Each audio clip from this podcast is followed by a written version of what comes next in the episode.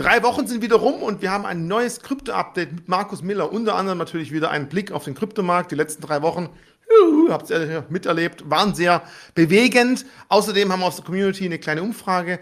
Ähm, wir werden auf zwei weitere Smart Tokens eingehen. Über NFTs werden wir sprechen und so ein bisschen die wichtigste Formel der Kryptowelt. Wie sicher ist es eigentlich? Wie sicher ist mein Bitcoin? Über all diese Themen und natürlich viel weiteres wird Markus Miller heute berichten. Hallo Markus, schön, dass du wieder Zeit gefunden hast. Hallo Richie, ja, freut mich sehr, freue mich wie immer auf unser Krypto-Update und viele Grüße auch an alle der vielen Zuschauer und freut mich sehr, dass das natürlich, dass es auch immer mehr werden. Ganz toll. Wir haben ja gerade schon, ich, ich habe ja schon angedeutet, wir haben eigentlich sehr ja, turbulente drei Wochen hinter uns. Weil ich meine, wenn man auch von vor drei Wochen und jetzt sich das Ganze anschaut, muss man sagen, war ja langweilig, nichts passiert, Bitcoin fast auf dem gleichen Stand. Aber zwischendrin war halt schon mal ganz schön Musik in der Bude. Natürlich auch wieder ganz viele, die äh, Bitcoin tot gesagt haben. Wir haben einfach wieder einen starken Bewegung nach unten gehabt, aber der Markt hat auch wieder gedreht. Ja, genau. Also, wenn man sich jetzt unsere letzten Videos anschaut, das Gute ist ja, das Schöne ist ja, dass wir ganz bewusst jetzt das im Abstand von drei Wochen machen und auch eine langfristige Perspektive haben. Ich lese ja immer viele in Internetforen, wo dann manche ihre Krypto-Charts einstellen auf 10-Minuten-Basis oder ähnliches. Das interessiert mich äh, überhaupt nicht, weil man da überhaupt nichts ableiten kann. Wenn man so ein Scalper oder so ein äh, Hardcore-Trader ist, ja, dann kann man das natürlich so machen, wenn man sich damit wohlfühlt. Aber wenn man strategisch in die Kryptomärkte investiert, dann hat es überhaupt keine Auswirkungen. Dann kauft man eben by the dip. Also wenn es mal äh, wieder kracht an den Kryptomärkten, 10, 20, 30 Prozent minus, dann kann man mal wieder was nachkaufen, so wie wir es in den letzten Videos auch immer gemacht haben. Und das ganz Wichtige, das habe ich letztes Mal auch gesagt, war auch diesmal wieder, sich eben mental darauf einzustellen, dass es krachen kann nach so einem massiven Anstieg. Und ich habe natürlich auch äh, gesehen in den Foren oder aufgrund von Zuschriften, dass sehr viele jetzt auch äh, nervös geworden sind, als der Bitcoin mal Richtung 40.000 Dollar wieder gefallen ist, weil da kommen natürlich sofort auch Chartanalysen, die dann sagen, ja, jetzt fällt es erstmal zurück auf 23.000 Dollar und so weiter. Dann verkauft man mal wieder und dann kommt auf einmal wieder irgendeine Meldung, dann steigt der Bitcoin innerhalb von kurzer Zeit um 20 Prozent und dann steht man wieder an der Seitenlinie und ist nicht dabei oder ist nicht mit dabei. Deswegen ist eben meine Devise, ja, Hodling, also das Ganze zu halten und äh, kein Trading zu machen, weil ich eben eine strategische Herangehensweise habe an Kryptowährungen als Anlageklasse und die langfristig zu halten als Portfolio-Baustein. Ähm, deswegen heißt das nicht, dass ich jetzt äh, jedem Trader das äh, abrate. Das muss jeder natürlich selber wissen. Aber meine persönliche Meinung ist eben, Trading bei Kryptowährungen ist vollkommen ineffizient. Und Hodler sind die weit besseren und haben aus meiner Sicht auch natürlich eine weit höhere Lebensqualität. Während der Trader vorm Bildschirm sitzt, kann der Hodler auf dem Golfplatz ein paar Bälle schlagen. Und äh, das, ich fühle mich persönlich damit eben weitaus wohler. Muss jeder selber entscheiden. Ich kann nur jedem, der neu anfängt, eben sagen, nicht jeden Tag auf die Kurse schauen auf CoinMarketCap.com, sondern sich das ganze Große anzuschauen. Warum investiere ich denn in Kryptowährungen? Und da gibt es eben zwei wesentliche Gründe. Also, wenn wir jetzt mal auf coinmarketcap.com schauen, dann sehen wir, wir haben aktuell eine Marktkapitalisierung von rund 1,7 Billionen US-Dollar. Das ist jetzt natürlich eine, eine ganze Menge. Vor eineinhalb Jahren haben wir die Sorge gehabt, dass wir unter die 100 Milliarden US-Dollar-Grenze fallen, als wir ja diesen harten Krypto-Winter hatten nach dem Boomjahr, dem ICO-Boomjahr des Jahres 2017 gab es eben einen totalen äh, Zusammenbruch, auch eine ganz, ganz wichtige Bereinigung. Viele sind äh, deillusioniert und frustriert herausgegangen, haben auch resigniert. Diejenigen, wo in dieser Zeit zumindest ihre Coins gehalten haben oder sukzessive nachgekauft haben, die haben jetzt natürlich, äh, ja, können natürlich auf die Kurse auf CoinMarketCap.com ja, äh, mit großer Genugtuung blicken. Und das ist eben auch äh, meine Strategie, äh, die ich verfolge seit vielen Jahren. Ja, wenn wir jetzt mal das Ganze anschauen, der Bitcoin bleibt nach wie vor das Maß aller Dinge mit einer Bitcoin-Dominanz, das sieht man oben, von rund 61 Prozent. Also der Marktanteil des Bitcoin an allen Kryptowährungen, die auf CoinMarketCap gelistet sind, über 8000 Stück äh, ist eben bei 61 Prozent. Ethereum ist auch recht stark äh, mit 12 Prozent Gewichtung. Und äh, wenn man jetzt natürlich äh, Medienberichte liest, weil in dieser, an diesen Tagen, wo der Bitcoin dann mal wieder auf 40.000 gefallen ist, da kommt natürlich sofort wieder die Tulpenzwiebelblase, die Südseeblase, die größte Blase der Geschichte, warum der Bitcoin eigentlich gar keinen Wert hat und so weiter. Ich habe auf einem anderen Videokanal äh, so einen Professor äh, gesehen, äh, der auch äh, ja, Aussagen getätigt hat, warum jetzt der Bitcoin auf äh, Null fällt, beziehungsweise keinen Wert hat. Ich meine, wir haben ja Meinungsfreiheit und es ist ja auch ganz wichtig, dass man nicht nur die rosarote Brille hat und sagt, oh, Kryptowährungen, das ist das Maß aller Dinge, alles andere ist schlecht. Und ich hoffe, das kommt bei uns ja auch rüber, dass wir jetzt nicht sagen, Kryptowährung ist das einzig wahre. Nein, für mich sind Kryptowährungen ein ganz toller, ein ganz wichtiger Baustein im Gesamtportfolio-Management, den man dazu mischen sollte. Das kann ich nur jedem empfehlen, aber jetzt nicht alles rosa-rot zu sehen. Es gibt auch massive Fehlentwicklungen. Wir haben nach wie vor Scams, wir haben nach wie vor massive Hackerangriffe.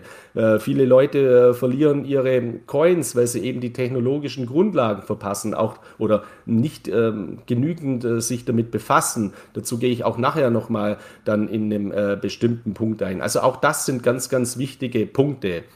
Was aber jetzt mal entscheidend ist mit dem Blick auf das große Ganze, weg von diesen kleinen Zahlen auf coinmarketcap.com, wobei klein sind die Zahlen nicht, aber schnelllebig sind eben die Zahlen und hektisch äh, sind äh, diese Zahlen, sondern wenn ich jetzt Berichte gelesen habe, ja diese Marktkapitalisierung von 1,7 Billionen US-Dollar der Kryptomarkt, der ist ja ein kompletter Wahnsinn. Dann muss ich sagen, ja, dann relativieren wir es doch mal. Also Relativitätstheorie, äh, ist ja auch was ganz Entscheidendes, wo mal äh, ein Mann erfunden hat, äh, nicht weit von mir weg. Also ich komme aus Neu-Ulm, Albert Einstein aus Ulm, also äh, nicht so große Unterschiede, wobei ich mich jetzt natürlich nicht anmaße, mit Albert Einstein zu vergleichen. Aber ich finde es wichtig, Vergleiche müssen gezogen werden. Ich weiß es auch in den Kommentaren, lese ich ja dann sehr häufig, ach, dieser Vergleich von Miller, das, das kann man nicht vergleichen, das kann man nicht vergleichen.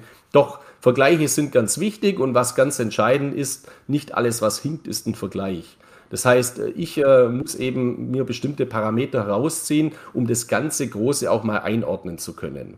Und wenn ich mir jetzt diese Marktkapitalisierung eben anschaue, 1,7 Billionen US-Dollar, und dann sehe in einem Medium, also in einem breiten Medium steht Bitcoin-Blase, totale Überbewertung, nur so eine Pauschalaussage undifferenziert, dann muss man halt mal sagen, Okay, dann schauen wir uns doch mal ein paar Zahlen an, die sich verifizieren lassen. Blicken wir mal nur in die USA.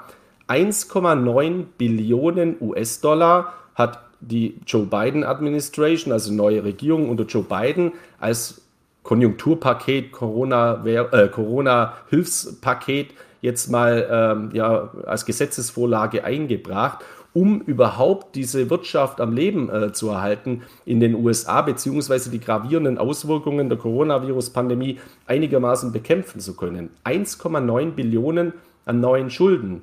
Jetzt zum Vergleich, die gesamte Marktkapitalisierung der Kryptomärkte beläuft sich von 1,7 Billionen US-Dollar. Also, das ist schon mal eine Relativierung, wo man sieht, ja, so dramatisch ist diese Bewertung überhaupt äh, nicht.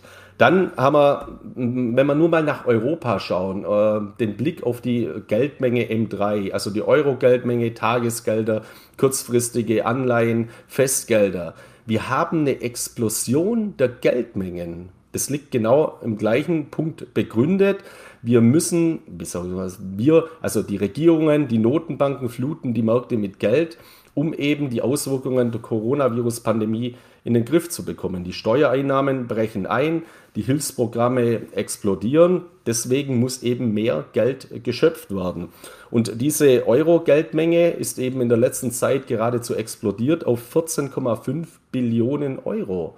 Also 14,5 Billionen Euro ist eben allein diese Euro-Geldmenge äh, jetzt angestiegen. Ein exorbitant starker Anstieg. Und wenn man jetzt mal auf die Notenbanken blickt, die Bilanzsumme der G10 Notenbanken nur als ein weiterer Parameter, die liegt mittlerweile bei 25 Billionen US-Dollar. 25 Billionen US-Dollar der G10, also der größten Notenbanken. Und jetzt nochmal ein Vergleich angehängt an diese eh sowieso schon sehr, sehr große Zahl. Das ist mehr als 50 Prozent des G10 ähm, ähm, Bruttoinlandsprodukts. Also eine, eine, eine, wahnsinnig große Zahl. Helmut Kohl hat früher mal gesagt, ab 50 Prozent Staatsquote beginnt der Sozialismus. Das ist für mich auch so, ja natürlich eine Pauschalaussage, durchaus kann man das auch ein bisschen polemisch sehen, aber wir haben mittlerweile Staatsquoten aufgrund der Coronavirus-Pandemie, die über die 50 Prozent äh, Marke gehen. Das heißt, wir sind so schon in der Planwirtschaft. Das kann man mal kurzfristig machen, wenn man große Probleme hat, nach dem 11. September, nach der Finanzkrise und so weiter. Aber man muss den Exit schaffen. Das heißt, man muss diese Quoten auch mal wieder herunterfahren. Ja, in dem Zusammenhang coinmarketcap.com, wichtige Seite, keine Frage. Es gibt eine Schwesterseite oder eine Tochterseite, wie immer man das sehen will, nämlich fiatmarketcap.com.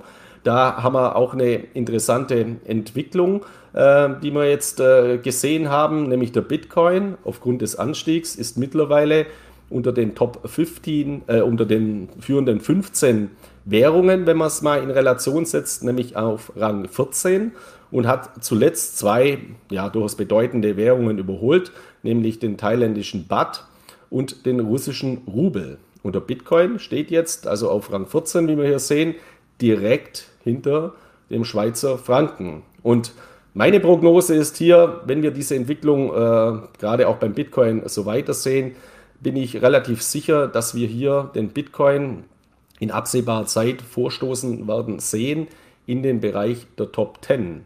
Auf der anderen Seite muss man natürlich sagen, der Bitcoin müsste dazu extrem weiter steigen, weil die anderen Fiat-Währungen, also die anderen nicht gedeckten Währungen, die beliebig in beliebiger Anzahl geschöpft werden können, die werden natürlich gerade massiv weiter geschöpft und deren Geldmengen werden natürlich weiter massiv ausgeweitet. Deswegen ist es umso bedeutender, dass der Bitcoin, der nicht ausgeweitet werden kann in beliebiger Form, weil er auf 21 Millionen Stück begrenzt ist, weil wir hier einen Geldschöpfungs- Prozess haben, der mathematisch alle vier Jahre nochmals halbiert wird in der Neuschöpfung durch diesen Halving-Prozess, den wir auch hier schon ausführlich angesprochen haben als Inflationsschutzeffekt, äh, der gewinnt eben durch diese Komponenten enorm an Wert in dieser Welt. Das heißt, das, was ich vorher gesagt habe, warum bin ich so zuversichtlich, warum sehen wir aktuell auch diese Entwicklungen an den Kryptomärkten, wie wir sie sehen? Erstens, weil unser bestehendes Geldsystem, weil unsere bestehende Wirtschaft, weil durch diese Coronavirus-Pandemie die Probleme, die wir dort haben, massiv verschärft werden. Das heißt, das Vertrauen in dieses System sinkt rapide bei vielen Privatanlegern, bei vielen Institutionen, aber auch natürlich bei den Regierungen. Deswegen werden unterschiedliche Maßnahmen ergriffen. Regierungen Staaten kaufen beispielsweise als Reserve, als Ausgleichsreserve Gold. Wir sehen aber derzeit eben bei vielen Privatanlegern und auch institutionellen Anlegern in ihren Begründungen, sie kaufen Bitcoin genau mit der gleichen Begründung als Ausgleichsreserve zu diesen latenten Risiken, die wir in unserem Finanzsystem haben. Also MicroStrategy beispielsweise oder auch Square oder auch Tesla haben das ja deswegen auch gemacht, um hier eine Ausgleichsreserve zu erhalten. Viele institutionelle Vermögensverwalter, viele Banken äh, steigen jetzt genau aus den gleichen Gründen eben auch in die Kryptowährungen, in Bitcoin ein. Das ist eine ganz, ganz wichtige Komponente.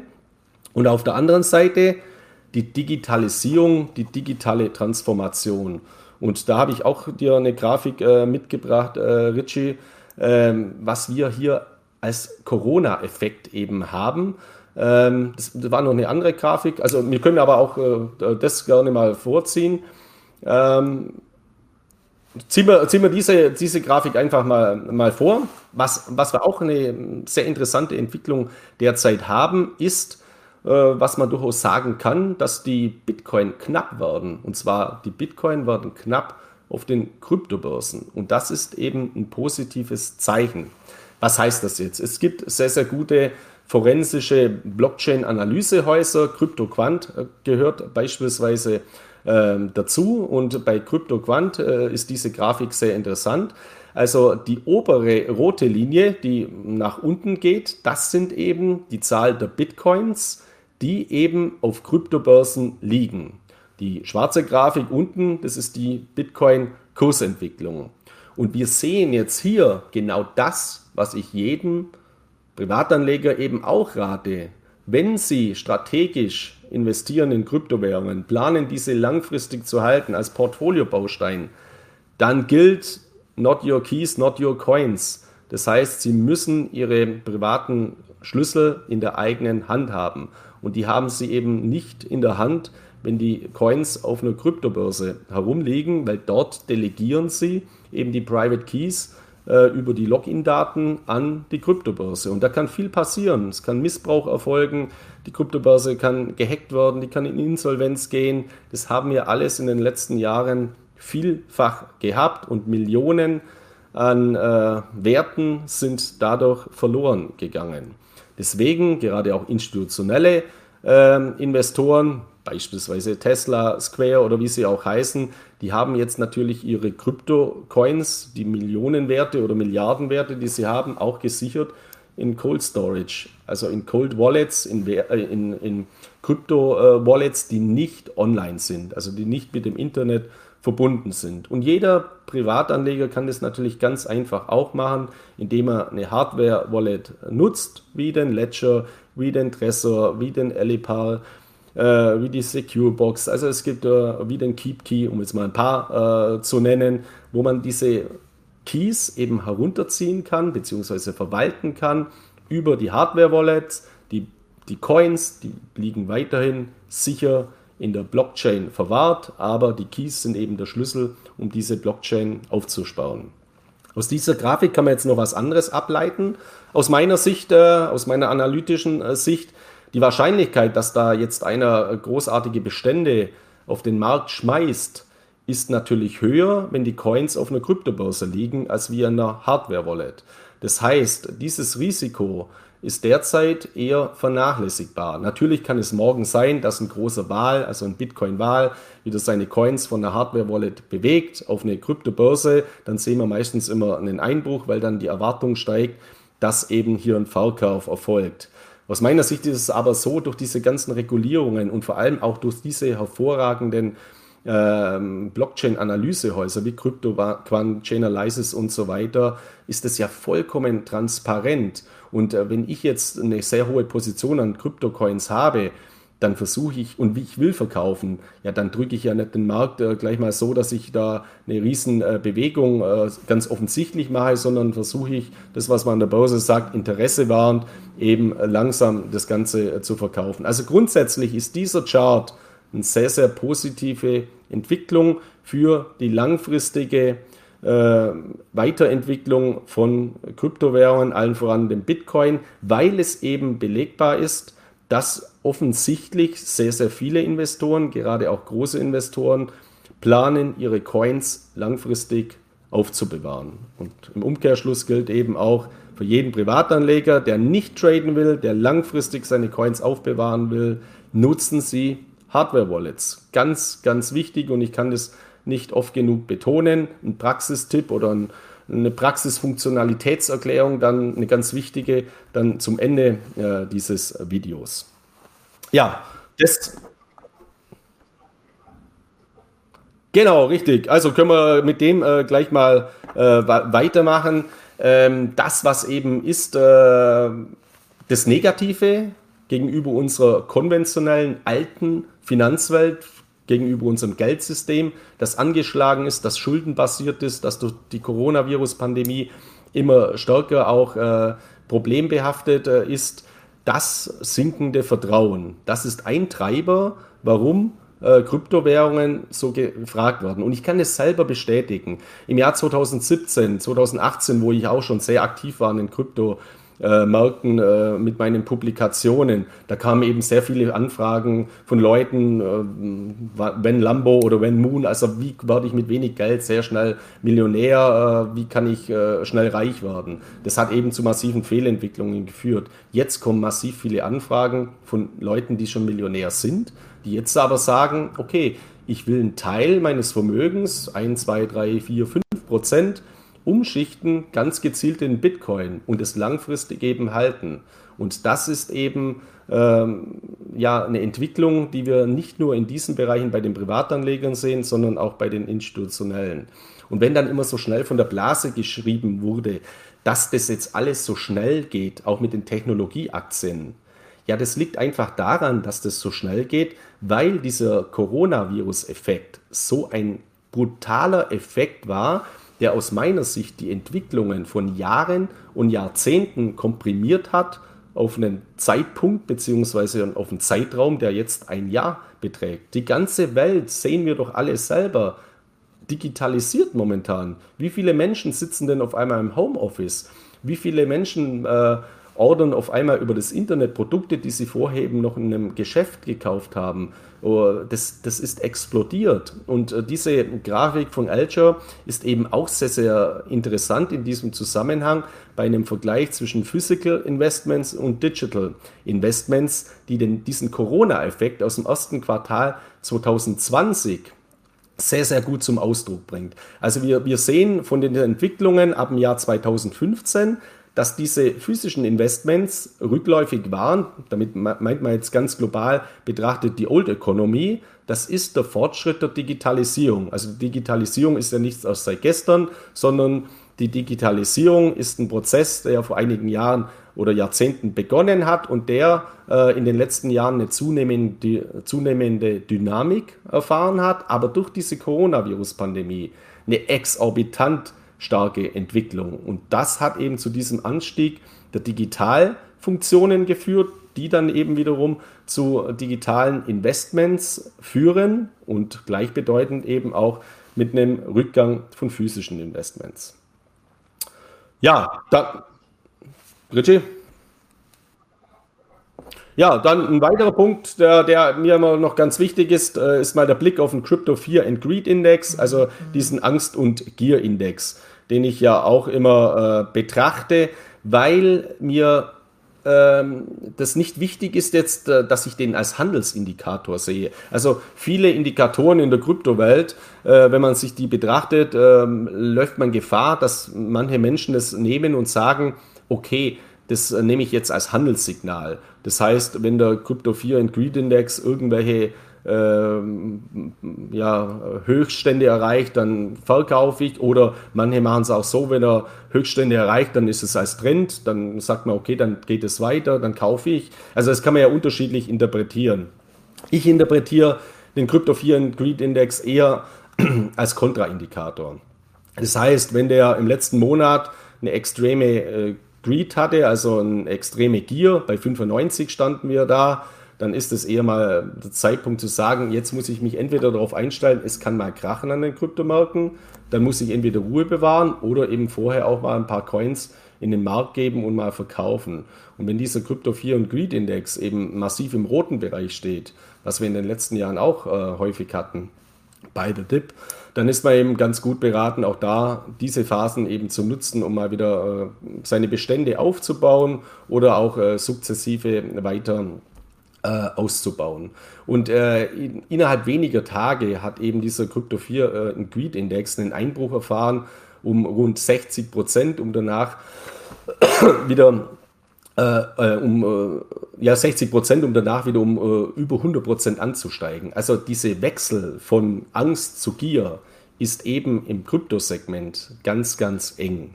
Und dadurch, dass diese Volatilitäten, diese Schwankungen so hoch sind, bin ich eben der Ansicht, dass hier Trading-Ansätze, Trading-Systeme ganz, ganz schwer umzusetzen sind.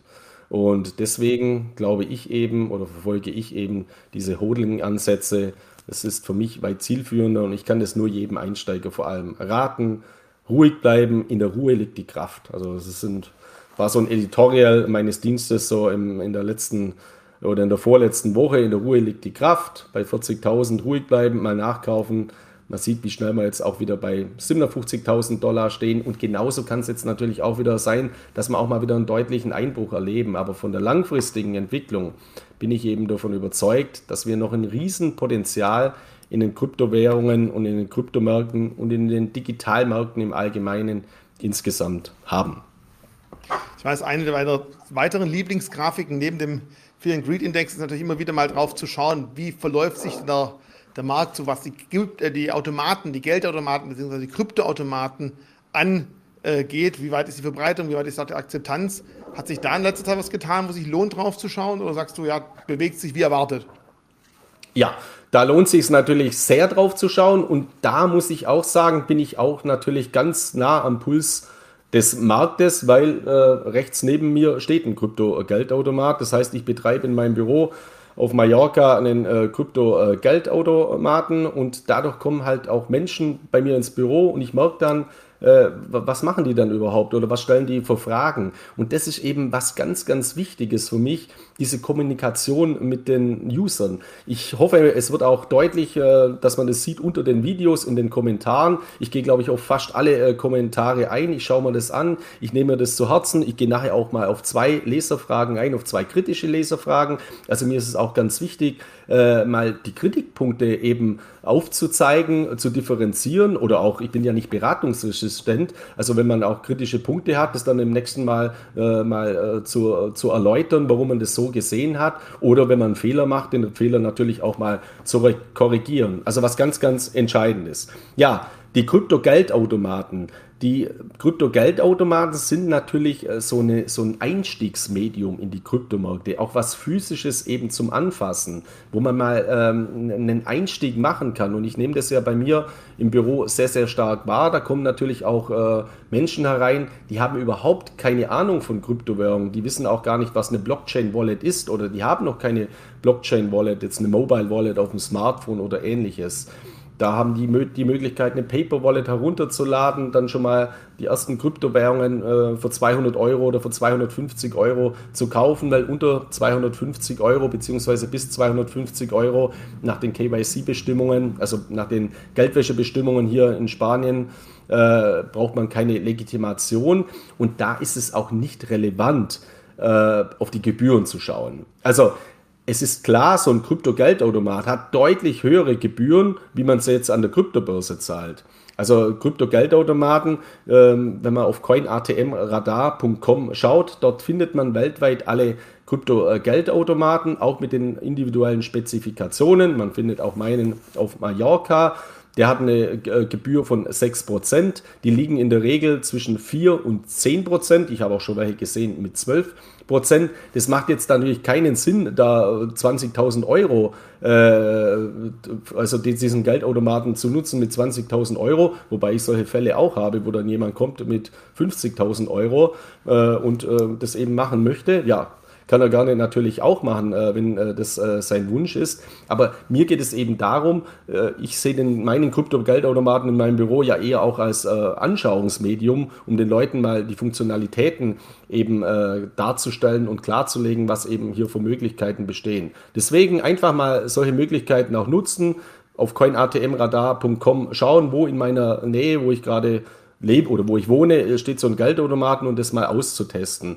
Gerade auch für einen Einstieg ist das durchaus ganz interessant. Und da ist es, wenn man dann 50 Euro einzahlt, auch nicht besonders relevant, ob man jetzt 0,5% oder 6% äh, Spesen zahlt, weil diesen Unterschied, diesen marginalen Unterschied in Relation zu dieser Summe, den muss man als Lehrkosten und Ausbildungskosten verbuchen.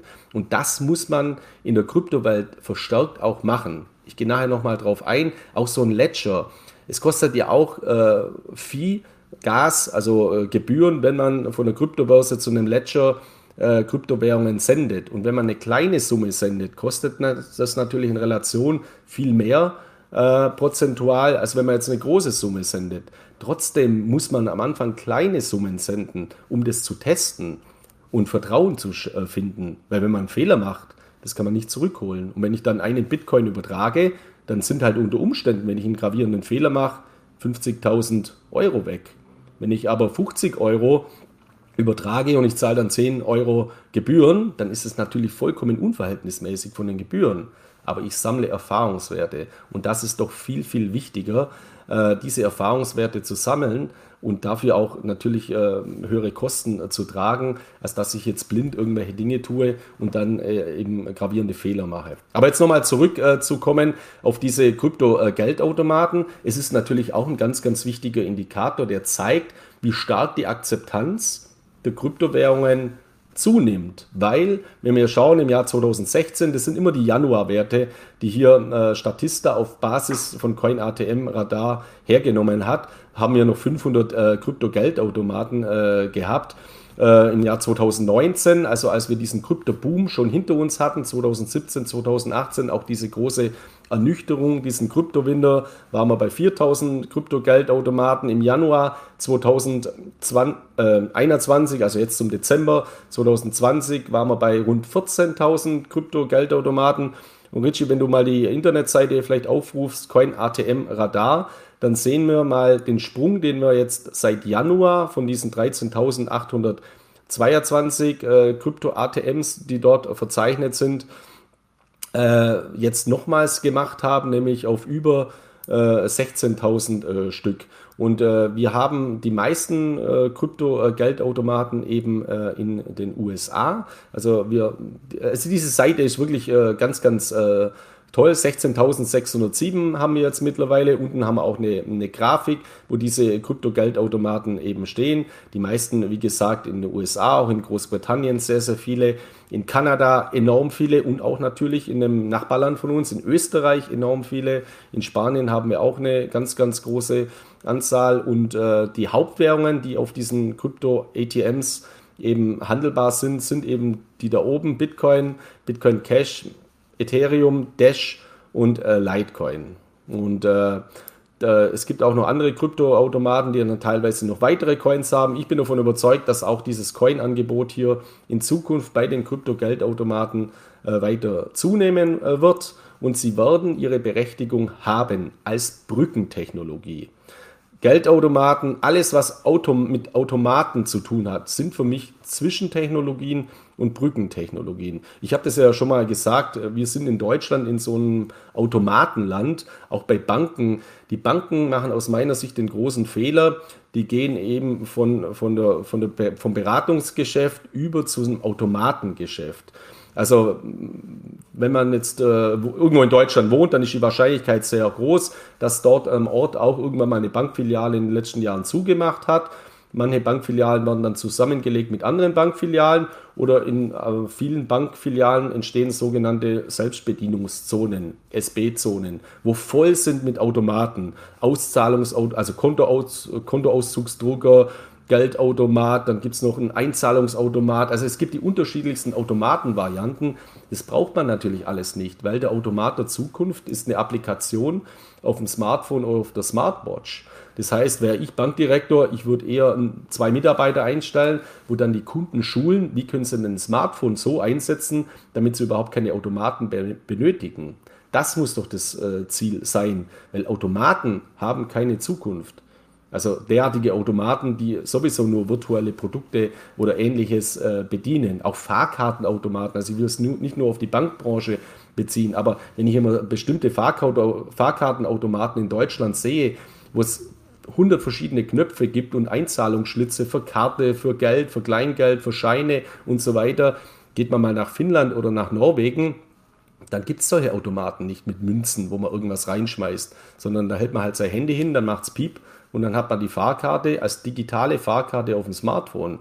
Also da ist auch kein Drucker mehr integriert, wo dann irgendein Papier noch ausdruckt, wo man dann wieder irgendwo was einscannt äh, oder äh, irgendwo was abgibt. Also das sind eben Entwicklungen, wo wir auch noch deutliche Rückschritte haben. Das wird alles in Zukunft auch komplett digitalisieren. Und da werden natürlich auch viele Unternehmen profitieren, Digitalunternehmen und generell wird alles in diesem Zusammenhang eben äh, digitalisieren und eine Weiterentwicklung der Digitalisierung wird dann in späterer Folge eben die sogenannte Tokenisierung sein. Dazu auch dann, ja, glaube nachher gleich mehr. Zu deinem Thema von wegen äh, Ticketautomaten von Bahn und S-Bahn und U-Bahn. Ich kann mich gut erinnern, vor Corona war ich öfter auf die Börse bei irgendwelchen Veranstaltungen unterwegs. Ich bin regelmäßig vor den Automaten kapituliert, weil ich einfach, welchen Knopf, welche Zone, wie war das nochmal? Und ganz so unfähig habe ich mich bisher immer nicht ja, eingeschätzt, aber dann steht man so ein Ding als 40-jähriger Mann und muss einen jüngeren Menschen fragen, ob er ihm helfen kann, den Automaten zu bedienen. Das sind die Momente, wo ich auch sage, per App würde ich es wahrscheinlich besser hinkriegen als mit einem Automat mit tausend Knöpfen und Zonen und Tunneln machen. Und im Endeffekt ist es doch viel zu kompliziert für eine einfache Dienstleistung, die ich sonst ohne Papier unterwegs schon, bevor ich zur Bahn kommen würde, überhaupt erledigen könnte. Bin ich absolut bei dir. Bitte schafft die Automaten ab und macht das Ganze über eine App. Ähm, zu dem Thema Kosten, was ich vielleicht auch noch ganz äh, von dir gebracht bekommen habe, aber auch sonst äh, gerade angesprochen hätte. Bei einer anderen Seite nicht nur die Kryptowährung, da springen die Preise an und Anfangszeichen die Kosten, sondern auch bei einem anderen Thema. Und ähm, wer mich vielleicht ab und zu mal beobachtet hat, ich weiß, ich bin auch privaten ähm, PC-Spieler. Ich nutze gerne meinen Computer nicht nur hier zum Arbeiten, sondern auch mal abends zum Spielen. Und da wird vielen Gleichgesinnten vielleicht aufgefallen sein, dass die Grafikkartenpreise, jetzt haben wir hier mal ein Beispiel von eBay von Markus zugeschickt bekommen, aber insgesamt zum Teil die OVPs doppelt äh, so niedrig liegen wie die aktuellen Preise, wenn man überhaupt noch Grafikkarten kriegt. Wir gehen ja nachher nochmal ganz kurz auf Smart Contracts, auf Ethereum ein. Und Ethereum ist da eigentlich einer der Treiber, weil die immer noch sehr stark über die Rechenleistung von Grafikkarten gemeint werden können. Genau, das ist ein weiterer Aspekt eben auch der Digitalisierung, die auch einen enormen Effekt äh, durch diesen Corona-Effekt wieder äh, äh, erzielt hat auf zwei unterschiedlichen Bereichen, auf zwei wesentlichen Bereichen. Ähm, ich habe noch eine weitere Grafik, die habe ich jetzt vergessen, fällt mir gerade auf, die können wir dann nächstes Mal äh, nachreichen, nämlich der Boom in der sogenannten Gaming-Industrie. Äh, also wenn ich jetzt, äh, wo ich klein war oder so, da gab es mal einen Gameboy, also es war damals noch ein recht äh, komisches Gerät oder ich habe dann schon mit dem Amiga 500 angefangen. Mein Bruder hat noch einen C64 gehabt von Commodore und die Eltern kamen immer fünfmal am Tag und haben gesagt, hört endlich auf, Computerspiele zu spielen. Heute ist so, heute gehe ich zu meinen Kindern äh, die spielen jetzt nicht mehr mit dem Amiga 500, die sitzen vor ihrem iPad den ganzen Tag und spielen da Dinge wie Roblox oder wie das heißt. Und da rege ich mich genauso auf und sage, jetzt lieber mal raus und spielst Fußball oder äh, geht's mal ein bisschen an die frische Luft, äh, äh, anstatt den ganzen Tag vorm Computer zu sitzen. Selber sitze ich dann auch am Abend da und spiele nur irgendein Spiel oder ähnliches. Also das ist ein Trend, der natürlich auch durch die, der, den wir schon immer haben, glaube ich, seit es Computer gibt, seit es vieles digitalisiert, aber der einen enormen Boom erlebt hat. Und wir sehen sie auch an den Preisentwicklungen von Neuprodukten, beispielsweise wie der Gamebox, äh, der Xbox oder der PlayStation, die dann teilweise komplett ausverkauft war oder mit riesigen Aufschlägen teilweise gehandelt wurde. Also ähnlich wie jetzt zum Beispiel in anderen Segmenten bei Rolex-Uhren, wo dann eine Rolex-Uhr, ein neues Modell rauskommt, äh, zu einem Listenpreis von 12.000 Euro und auf dem Zweitmarkt wird die schon gehandelt mit 14.000, 18.000 Euro. Das haben wir also in diesem Segment auch äh, gesehen. Und diese Grafik ist ja auch dahingehend äh, ganz äh, interessant. Das ist ja jetzt keine Listenpreisgrafik von den Anbietern wie AMD oder Nvidia, sondern das ist eine eBay, ähm, da liegen eBay-Zahlen zugrunde, reale eBay-Zahlen, die erzielt werden für gebrauchte Grafikkarten. Und das sind ja natürlich auch eine, geradezu eine Explosion erlebt. Auf der einen Seite, weil diese Spielebranche, diese Gamesbranche massiv boomt. Und wenn man jetzt mal die Historie anschaut, ist ja auch ganz interessant, wo sind denn digitale Währungen, ich spreche jetzt nicht von Kryptowährungen, aber wo sind denn digitale Währungen äh, als erstes eingesetzt worden. Das war, das kommt aus der Spieleindustrie, weil man da halt irgendwo bei irgendwelchen Spielen ein Schwert gekauft hat oder äh, irgendeine Waffe gekauft hat, äh, die dann besser war wie die Waffe, wo man umsonst äh, dazu bekommen hat, damit man dann besser hat äh, spielen können. Und ich sehe es bei meinen Kindern auch, da äh, Gibt es da auch irgendwelche Kreditkartenabrechnungen, wo ich mir an, mal anschaue oder wenn die irgendwas äh, bekommen zum Geburtstag, die kaufen sich digitale Produkte bei Roblox oder irgendein Auto oder irgendein Einhorn. Äh, ich muss sagen, ich weiß gar nicht, um was da jetzt genau äh, geht, aber es ist wahrscheinlich genau das gleiche System. Also die kaufen sich digitale Produkte, damit sie das Spiel besser spielen können. Und das ist eben ein Markt, der massiv weiter zunehmen wird. Da gibt es die unterschiedlichsten empirischen, fundierten Analysen, dass dieser Spielemarkt enorm boomen wird, die nächsten Jahre, durchaus auch Jahrzehnte. Und gleiches gilt natürlich auch für die Kryptowährungen. Wenn Kryptowährungen so weiter boomen, dann werden natürlich für die Mining-Prozesse Grafikkarten benötigt. Und äh, wenn man jetzt mal zurückgeht, äh, zehn Jahre, da hat man können mit einem ganz normalen Heim-PC einen Bitcoin meinen. Das haben ja viele oder einige am Anfang auch gemacht und dann hat man ein paar Bitcoins gemeint. Manche haben da 1000, 2000, 3000 Bitcoin gemeint. Die waren ja damals nichts wert. Wie gesagt, die erste Transaktion, die reale Transaktion, die berühmten zwei Pizzen äh, für, äh, ja, für 10.000 Bitcoin. Also eine, eine, eine, gigantische Summe, wenn man sich heute mal anschaut, was 10.000 Bitcoin wert sind. Ja, dann waren das auch äh, massiv teure äh, Pizzen oder eine tolle Preisentwicklung für diesen Wert. Viele dieser Bitcoins sind natürlich dann auf irgendwelchen Müllkippen verschwunden oder auch verloren gegangen. Das steigert den Wert nochmals, weil es weniger Bitcoins gibt. Aber man kann jetzt auch als Investor eben hiervon profitieren, indem man sich äh, unter Umständen oder indem man sich einfach auch mal diese Unternehmen näher anschaut. Also AMD oder Nvidia sind ja auch börsennotierte Unternehmen. Also so kann man auch indirekt von diesem Boom profitieren, indem man eben diese Unternehmensaktien kauft. Das ist jetzt keine Kaufempfehlung für AMD oder für Nvidia, sondern es ist einfach nur eine Feststellung, dass eben Grafikkartenhersteller in einer digitalisierenden Welt auch ein enormes äh, Potenzial in diesem Zusammenhang haben, die immer mehr Anwendungen finden und somit auch für ihre Produkte. Und vor allem diese Produkte sind ja auch nicht besonders ähm, oder die sind ja auch durchaus kurzlebig. Also mit bestimmten Grafikkarten, die vor zwei Jahren noch hochmodern waren, kann man heute keine Bitcoin mehr meinen, keinen Bitcoin mehr effizient meinen, ohne dass die Stromrechnung teurer äh, ist als der äh, Reward, den man über den Mining-Prozess, äh, also den Block-Reward zurückerhält. Und gleiches gilt natürlich auch für die Spieleindustrie, die immer höhere Anforderungen stellt. Dadurch hat man auch eine hohe Umschlagshäufigkeit, neue Produktion und dennoch bleiben die Altkarten bzw. die Gebrauchtmärkte enorm auf einem ganz, ganz hohen äh, Niveau. Auch da wieder mit Rolex durchaus vergleichbar. Ich weiß, das ist jetzt wieder ein Vergleich, der hinkt, muss dann auch nicht unbedingt ein Vergleich sein, aber für mich ist es eben schon so, wenn ein Produkt auch im Gebrauchtmarkt enorm nachgefragt wird und eine hohe Preissteigerung hat, dann ist das eben auch ein Qualitätsmerkmal. Und ich glaube, Richie, ich meine, du kannst ja auch noch was dazu sagen, weil du in diesem Segment ja ein totaler Freak oder Anwender bist, auch mit vielen Praxisbezug. Und das ist ja immer das ganz, ganz Wichtige. Ja, Play, Play to, oder Pay to Win, was du gerade beschrieben hast, da bin ich auch schon manchmal drauf reingefallen, jetzt nochmal das kaufen und diese, da geht es schneller, aber nach einer gewissen Zeit habe ich auch gemerkt, hoppla, 5 mal 3 Euro, hätten wir gleich ein richtiges Spiel kaufen können. Aber was jetzt ganz klar auffällt, die ganzen Hersteller von Grafikkarten, Nvidia oder AMD, die haben jetzt sogar angefangen, die Grafikkarten von vor zwei oder sogar vor drei Generationen wieder zu produzieren, weil sie mit den neuen Grafikkarten einfach der Markt so dermaßen die Karten abnimmt. Sie kommen nicht mehr hinterher und deswegen lassen sie jetzt wirklich uralte Grafikkarten eigentlich produzieren, um den Normalsterblichen irgendwo zu versorgen.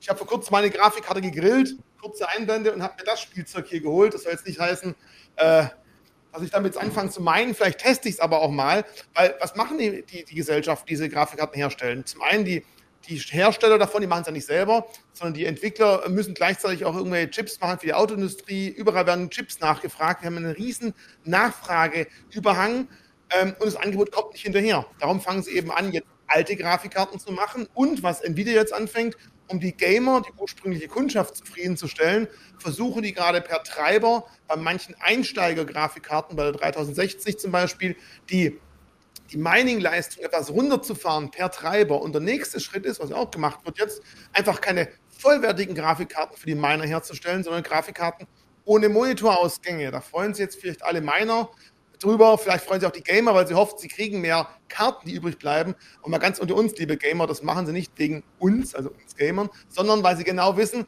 solche gebrauchten Karten, wie Markus hier als Beispiel bei eBay mitgebracht hat, die bei irgendwelchen Mining-Pools nach ein, zwei Jahren ausgemustert werden müssen, weil sie einfach der Stromverbrauch für die Leistung, was hinten rauskommt, sie nicht mehr rentiert. Die gehen dann über den Zweitmarkt, werden dort dann wieder an Gamer verkauft. Und darum werden viele äh, Grafikkartenhersteller jetzt einfach dazu übergehen, Grafikkarten ohne Monitorausgang herzustellen. Die kaufen jetzt vielleicht die Miner, weil sie billiger sind, aber mittelfristig können die Miner diese Grafikkarten nicht mehr über den Zweitmarkt verkaufen. Also eigentlich auch wieder gut für die Hersteller, wie für äh, Chips für Nvidia und für AMD. Also sehr spannend, auch wenn jetzt äh, Nvidia vor kurzem von 500 Euro auf 400 runtergekommen ist und sich langsam wieder nach oben bewegt. Auch da natürlich sehr, sehr große Schwankungen dahinter. Aber einmal die Gaming-Branche an sich, die Hersteller als auch die Hardware super interessant und natürlich, wenn man am Kryptomarkt selber interessiert ist, ist es natürlich auch immer wichtig, was treibt denn die Preise von Kryptowährungen, nicht nur im Angebot und Nachfrage, sondern auch die Herstellungskosten und das eben Grafikkarten, die Rätselschwierigkeit und natürlich der Stromverbrauch ein wichtiger und interessanter Punkt. So, genug äh, Ausflug zur Gaming-Seite. Ich glaube, Markus, wir werden mal irgendwann vielleicht Commander Keen oder irgendwas am C64 gegeneinander zocken. Das wäre auch mal lustig. Ich glaube, das Ding steht irgendwo mir auf dem Dachboden rum sogar. Bei mir auch. Also der Amiga 500 steht immer noch im Dachboden. Also es, äh, ja, vielleicht stellen wir ein Büro als, als, äh, als Retro-Unikat äh, äh oder wie auch immer. So, du hast zwei interessante Leserkommentare mitgebracht. Ich glaube, die sollten wir gleich mal als nächstes anbringen. Ich versuche mal ganz klar. Pro Krypto, negative Edelmetalle. Warum machst du Edelmetalle immer so schlecht? Du verdienst doch Geld damit, dass Bitcoin steigt. Ist doch klar. Deinen Auskünften, ja, vor allem wegen deinen genau. Auskünften. Also, also, was ich vorher gesagt habe, natürlich freue ich mich am meisten über positive Leserkommentare. Es sind ja auch viele dabei, aber ich möchte jetzt auch mal äh, negative aufgreifen. Das war einer der, der letzten Kommentare, die aus unserem letzten Video geschrieben worden, von über 400 äh, Kommentaren. Äh, der hat gelautet äh, ungefähr so, Markus Miller ist ja in äh, Kryptowährungen investiert, deswegen ist er daran interessiert, dass die Kurse steigen und deswegen macht er Edelmetalle schlecht. Also, um das jetzt mal zu sagen, ja, ja, natürlich bin ich in Kryptowährungen investiert. Also es wäre ja jetzt ein Wahnsinn, wenn ich hier seit Jahren äh, äh was erzähle über Kryptowährungen und wäre selber gar nicht investiert. Also das wäre ja, das wäre ja vollkommen äh, kurios. Ich bin hoch investiert in Kryptowährungen. Mein, äh, mein, mein Main Investment, also mein Hauptinvestment ist äh, der Bitcoin. Ich habe, glaube ich, einen Bitcoin-Anteil von über 60 äh, Prozent. Ich habe äh, Ethereum von über 20 Prozent und dann natürlich viele Altcoins. Aber diese beiden Coins sind meine, äh, meine Hauptinvestment in diesem Segment. Nur der zweite Punkt, dass ich jetzt Edelmetalle schlecht mache, das ist ja gar nicht richtig. Also ich komme ja jetzt nicht als Krypto-Freak aus der Kryptobranche oder ich bin jetzt kein IT- äh, Mensch, der aus der IT-Branche kommt, sondern ich bin ein, ein Banker. Also ich habe lange Jahre in, in Österreich, in der Schweiz, äh, in Liechtenstein für Banken gearbeitet und ich habe Bücher geschrieben, zum Beispiel ähm, der große Strategie- und Edelmetall-Guide. Also ich habe äh, Bücher über Edelmetalle geschrieben und ich würde mich sogar als großen Edelmetall-Befürworter bezeichnen. Und in allen Videos, die man sich von mir anschauen kann, betone ich ja immer, wie wichtig es ist, eben auch in diese Werte, gerade als Basisinvestments wie Edelmetalle, zu investieren. Und ich kann es mal von mir persönlich auch aktuell sagen. Ich habe in letzter Zeit jetzt auch mal ein paar Kryptowährungen verkauft und ich schicht momentan um in Goldminenaktien, in Silberminenaktien und habe mir jetzt auch mal wieder meine Positionen bei Gold und Silber aufgestockt, weil natürlich meine Kryptowährungsbestände in Relation zu meinen Edelmetallbeständen viel zu groß geworden sind. Warum? Ja, ist ja kein Wunder, wenn der Bitcoin von 10.000 auf 50.000 steigt und Gold von 2.000 auf 1.700 fällt, dann hat man halt, äh, dann, dann ist es ja nicht mehr ausgewogen. Deswegen, für mich ist es keine Frage von entweder oder und ich sehe das auch überhaupt nicht ideologisch oder gar dogmatisch. Ich finde es sogar immer sehr schade, wenn man eben Edelmetalle schlecht macht oder Kryptowährungen schlecht macht. Und was ich ja letztes Mal gesagt habe, war, es gibt Edelmetallhändler, die schreiben eben sehr negativ über den Bitcoin und über Kryptowährungen. Das war meine Aussage. Ich habe nicht Edelmetalle schlecht gemacht. Ich habe diese Aussagen schlecht gemacht, weil ich mache das beides nicht. Ich betone die Vorteile von Kryptowährungen wie dem Bitcoin als digitalem Gold und ich betone die Vorteile von Gold als realen Wert. Beide haben viele Gemeinsamkeiten, nicht beliebig vermehrbar. Das eine natürlich limitiert, das andere algorithmisch limitiert.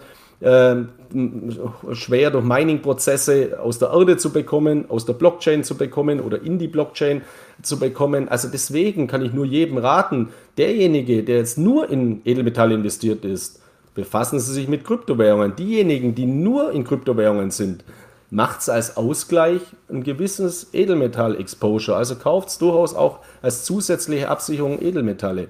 Beides ist ganz wichtig und beides hat seine Berechtigungen. Sowohl als auch. Und das ist ganz wichtig. Deswegen war es mir nur wichtig, das mal nochmals zu relativieren. Also ich bin ein großer Edelmetall-Fan. Genau das Gegenteil ist also der Fall. Die zweite Frage war ja, ich habe äh, im letzten Video mal so eine Aussage getroffen zum Thema der unterschiedlichen steuerlichen Behandlung jetzt äh, bei den Steuerarten. Also da kann ich jetzt auch einen ganzen Tag dazu reden. Der Punkt ist der, Wertpapiere, also alles, was eine ISIN-Nummer hat, äh, fällt unter die sogenannte Abgeltungssteuer, 25 Prozent plus Solidaritätszuschlag plus gegebenenfalls Kirchensteuer, je nachdem in welcher Konfession oder ob man in der Kirche ist. Das heißt jetzt eben, es gibt auch keine Spekulationsfrist. Ich bin unabhängig davon, wann ich investiere, wie lange ich das halte, ob eine Sekunde oder fünf Jahre, immer steuerpflichtig mit der Abgeltungssteuer. Anders ist es jetzt bei Werten, bei physischen Werten, äh, wie zum Beispiel Gold oder einem Oldtimer oder auch eine Immobilie. Also bleiben wir jetzt auch in dem Fall mal wieder bei Gold, bei physischem Gold. Wenn ich das 365 Tage halte, also ein Jahr, dann sind meine Gewinne komplett steuerfrei. Und zwar äh, äh, kapitalertragssteuerfrei. Sollte ich aber vorher verkaufen, Gold, dann fällt nicht die Abgeltungssteuer an von 25%, sondern meine persönliche Steuerprogression von, zwei, äh, also von bis zu 42 Prozent oder unter Umständen, wenn ich äh, noch äh, sehr gut verdiene, also 3 Prozent Reichensteuer von bis zu 45 Prozent. Das heißt, wir haben hier ein massives Steuergefälle zwischen der Besteuerung auf Arbeitseinkommen äh, bis zu 45 Prozent und die Besteuerung von Kapitaleinkünften mit 25 Prozent. Und meine Prognose ist hier eben, das wird eine zukünftige Bundesregierung äh, ja nicht mehr so machen können, weil sie eben Steuereinnahmen braucht. Das heißt, die Wahrscheinlichkeit der Erhöhung der Abgeltungssteuer ist sehr, sehr hoch. Also dass die zumindest mal von 25 auf 35 Prozent erhöht wird. Ob das jetzt richtig ist in Bezug auf Altersvorsorge und so weiter, da kann man jetzt diskutieren. Man sollte dann zumindest wieder eine Spekulationsfrist einführen, damit man das langfristig äh, eben äh, Vermögen aufbauen kann mit Aktien und so weiter. Ist jetzt aber eine andere Thematik.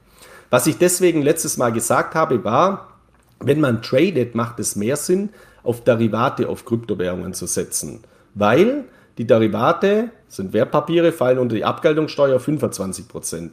Trade ich jetzt mit physischen Bitcoins, also mit echten in der Blockchain basierten Kryptowährungen, fällt ja mein persönlicher Steuersatz an. Und wenn der höher ist wie 25 Prozent und wenn ich ein erfolgreicher Trader bin, dann bin ich eben schnell bei 42 oder 45 Prozent. Ja, dann zahle ich ja viel mehr Steuern, wie wenn ich Derivate nutze.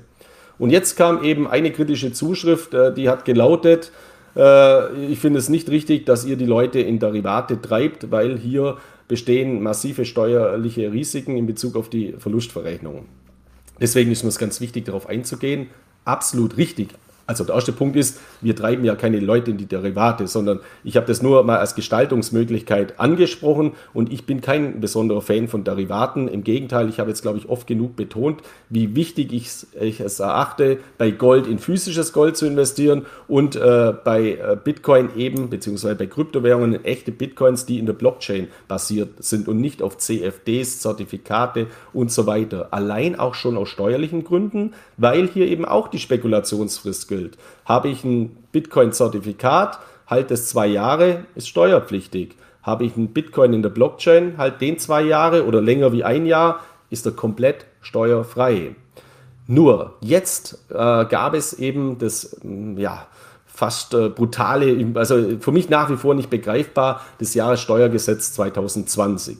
Und diesem Jahressteuergesetz 2020 war eben ein massiver Eingriff beinhaltet in Bezug auf die Verlustverrechnung bei Totalverlusten auf Aktien und eben auch eben auf bestimmte Derivate. Der Anwendungserlass äh, äh, ist jetzt noch nicht äh, draußen, beziehungsweise Stand jetzt habe ich jetzt äh, noch keine genauen Informationen, was jetzt wirklich dann alles darunter fällt, obwohl dieses Gesetz schon seit dem 01.01.2021 äh, gilt. Aber dieser Gesetz beinhaltet eben einen Passus, dass eben Verluste auf bestimmte Wertpapierderivate dann eben nur bis 20.000 Euro anrechenbar sind pro Jahr.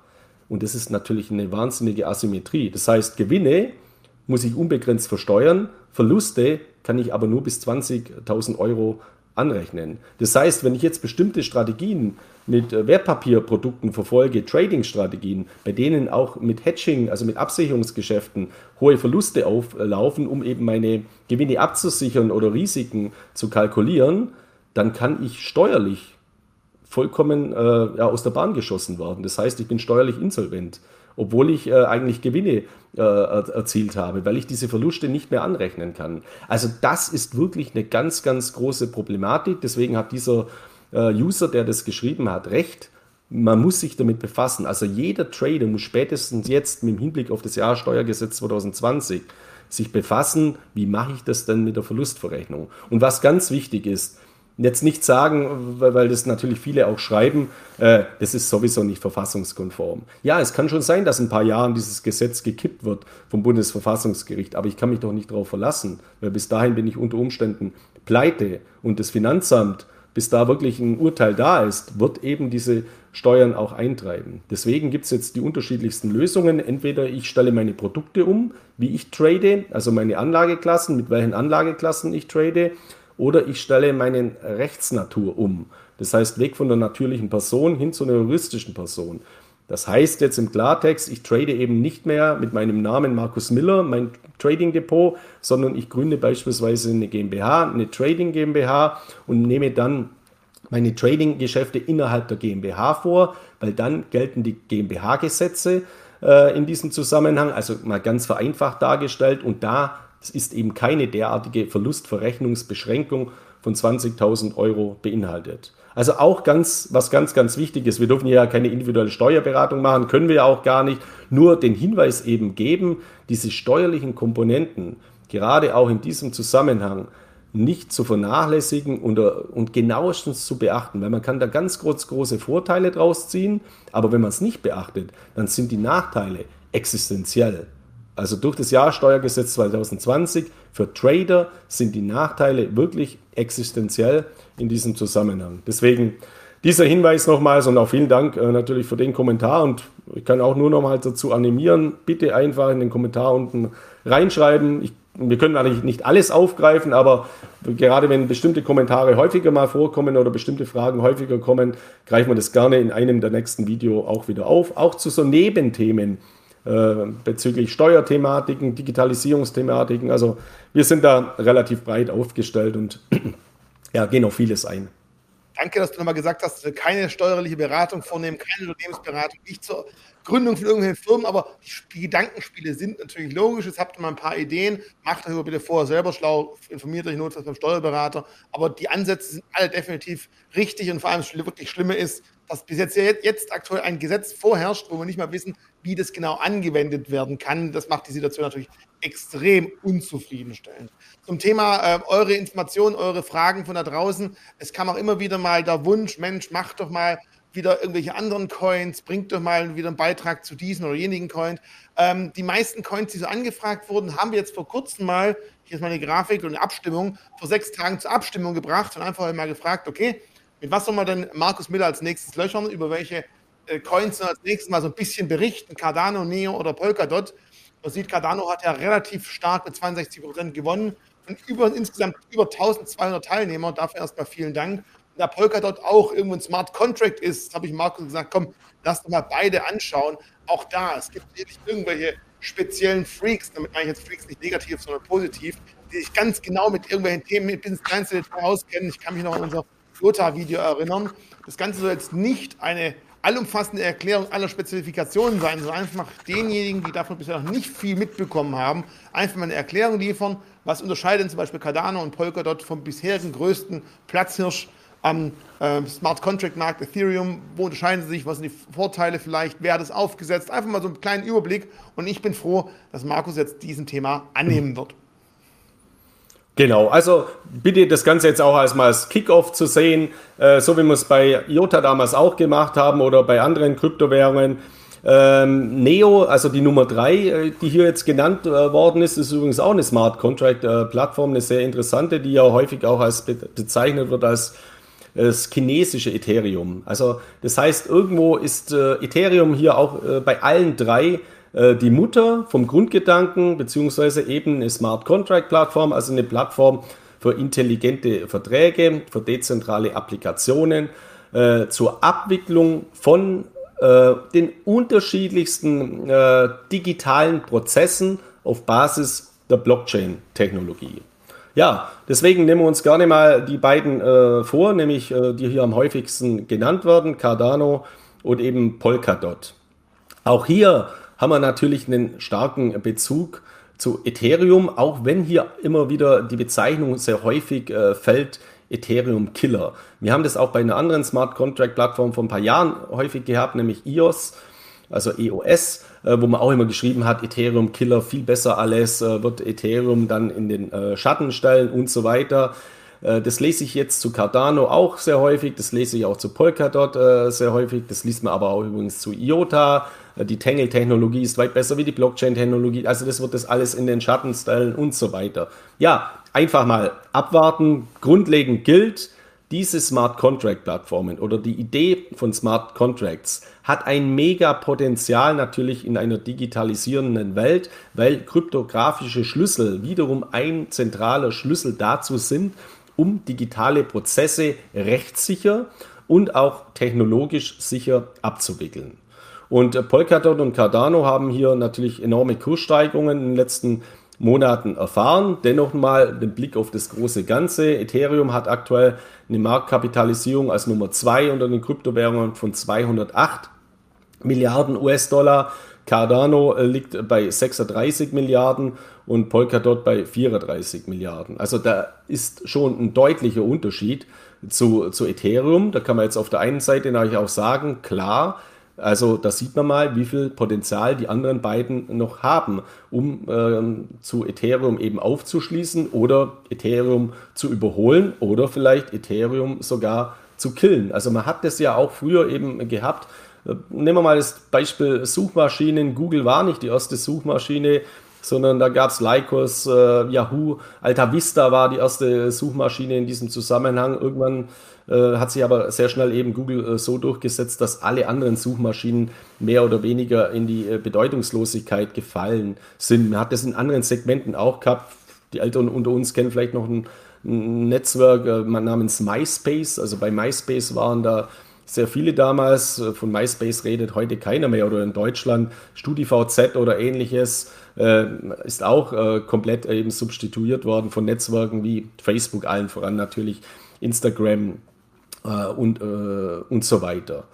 Bei, bei äh, das, was ich gerade gesagt habe, also Ähnlichkeiten mit Ethereum, das sind jetzt nicht nur Ähnlichkeiten, sondern was beide äh, gemeinsam haben, nämlich Cardano und Polkadot, ist, äh, dass mit Charles Hoskinson bei Cardano und äh, mit Gavin Wood bei Polkadot zwei Mitbegründer von Ethereum eben bei diesen Plattformen bzw. diese Smart Contract Plattformen ins Leben gerufen haben.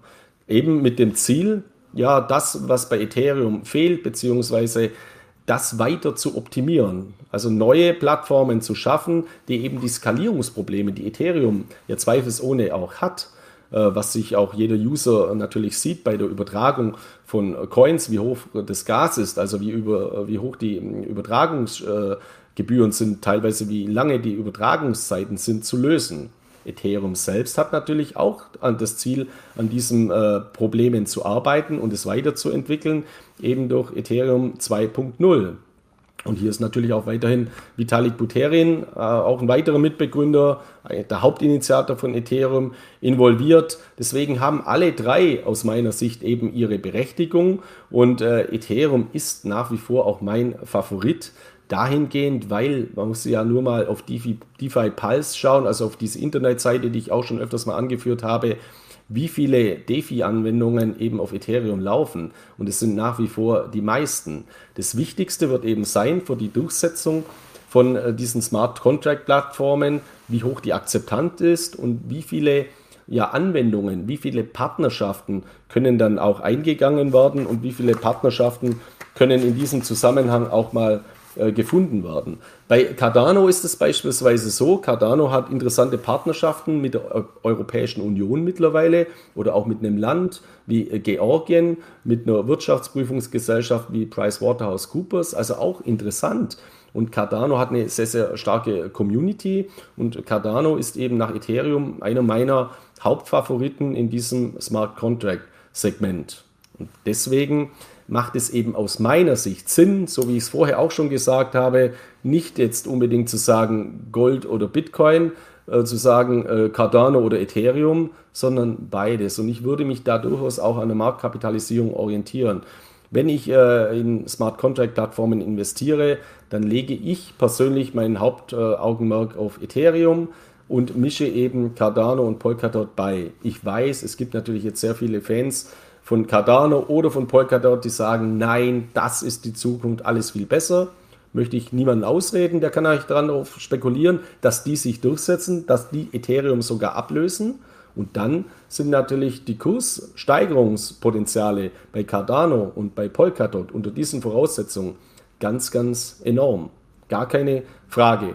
Wenn wir jetzt mal uns Polkadot ähm, äh, anschauen, im Prinzip sind alle äh, Plattformen beziehungsweise Cardano und Polkadot, wenn man es jetzt mal ganz rudimentär zusammenfasst, ähm, mit dem Ziel gestartet, eben die Skalierungsprobleme von Ethereum äh, zu lösen, eine Interoperabilität darzustellen zwischen unterschiedlichen Blockchains, also Multi-Blockchain-Anwendungen darzustellen. Das macht eben Polkadot mit diesen Relay-Chains, mit Parachains, äh, mit, mit Brückentechnologien, die eben durch, zu unterschiedlichen Blockchains auch dann gelegt werden können. Ich habe da auch noch eine zweite Grafik, die er mal mitgebracht, Richie, die wo eben verdeutlicht, wie vielfältig hier die Anwendungen sind. Also in diesem Bereich, im Kommunikationsbereich, im Bereich von Finance, dezentralisierten Finanzanwendungen. Wir kommen auch hier wieder in diesen Gaming-Bereich. Also im Gaming-Bereich werden auch Blockchain-Anwendungen in Zukunft äh, eine sehr, sehr große Rolle spielen. Genauso im Cloud-Bereich oder bei digitalen Identitäten und natürlich auch im Segment IoT also Internet of Things, das Internet der Dinge, die Vernetzung von Gegenständen untereinander auf Basis kryptografischer Schlüssel, wo wiederum eben derartige Blockchain-Anwendungen dazwischen geschaltet werden. Und hier ist es ja dann immer interessant, da kommen natürlich die IOTA-Fans, die sagen, ja, das ist das Zukunftsmodell IOTA, das wird sich komplett durchsetzen. Ja, kann natürlich sein. IOTA hat ja den Namen, äh, das, die drei Buchstaben IoT natürlich auch schon in seinem Namen drin. Aber diese Smart Contract Plattformen, auch die anderen, wie jetzt eben Ethereum, Cardano oder Polkadot, können diese Funktionalitäten natürlich auch darstellen. Und ich persönlich würde jetzt eben nicht darauf setzen, dass einer sich durchsetzt und alle anderen sterben, wie jetzt zum Beispiel ja, durchaus bei Google das im Fall der Suchmaschinen der Fall war, sondern es gibt ja so viele Anwendungen in unterschiedlichsten Segmenten, sondern ich glaube, dass in diesem Smart Contract Segment mehrere Smart Contract Plattformen überleben werden, sich durchsetzen werden und eine große Rolle spielen werden. Welche das sein werden, das zu prognostizieren, ist, glaube ich, relativ schwer. Deswegen, wenn man eben was nicht klar prognostizieren kann, und das ist in den seltensten Fällen unseres Lebens der Fall, lautet die Antwort Diversifikation. Das heißt, eben auf mehrere Blockchain-Plattformen streuen. Das Interessante ist eben aber, alle Smart Contract Plattformen sind eben in absoluten Zukunftsmärkten äh, aktiv. Auch dieses Supply Chain äh, also das Lieferketten Thematik, wo kommt ein Produkt her, wer hat es hergestellt und so weiter. Das sind ja Milliarden Produkte jeden Tag. Also dazu zählt jetzt natürlich auch, äh, jetzt muss man jetzt nicht nur an, immer an, an, Tesla denken, der da verkauft wird, sondern auch eine Joghurt, äh, ein Joghurtbecher, der verkauft wird, wo kommt der her, über welche Lieferketten und so weiter. Das lässt sich in diesem Zusammenhang alles eben nachvollziehen. Und Polkadot hat hier genauso interessante Anwendungen. In der Polkadot steht eine, eine Stiftung aus der Schweiz übrigens auch, die Web3 Foundation, also auch äh, ein sehr, sehr interessanter Aspekt. Entschuldigung, äh, so ist es mal in der Welt der Digitalisierung ähm, äh, in diesem Zusammenhang. Also äh, ich rate eben dazu, alle diese drei Plattformen wirklich ins Krypto-Portfolio mit aufzunehmen. Meine persönliche Meinung, ich habe Ethereum mit Abstand am höchsten gewichtet, bleibe auch dabei. Was auch noch interessant ist für diejenigen, die sagen, ich möchte mit Kryptowährungen Zusatzerträge erwirtschaften. Diese Kryptowährungen basieren eben nicht wie der Bitcoin auf dem Proof of Work Algorithmus, sondern auf dem Proof of Stake Algorithmus.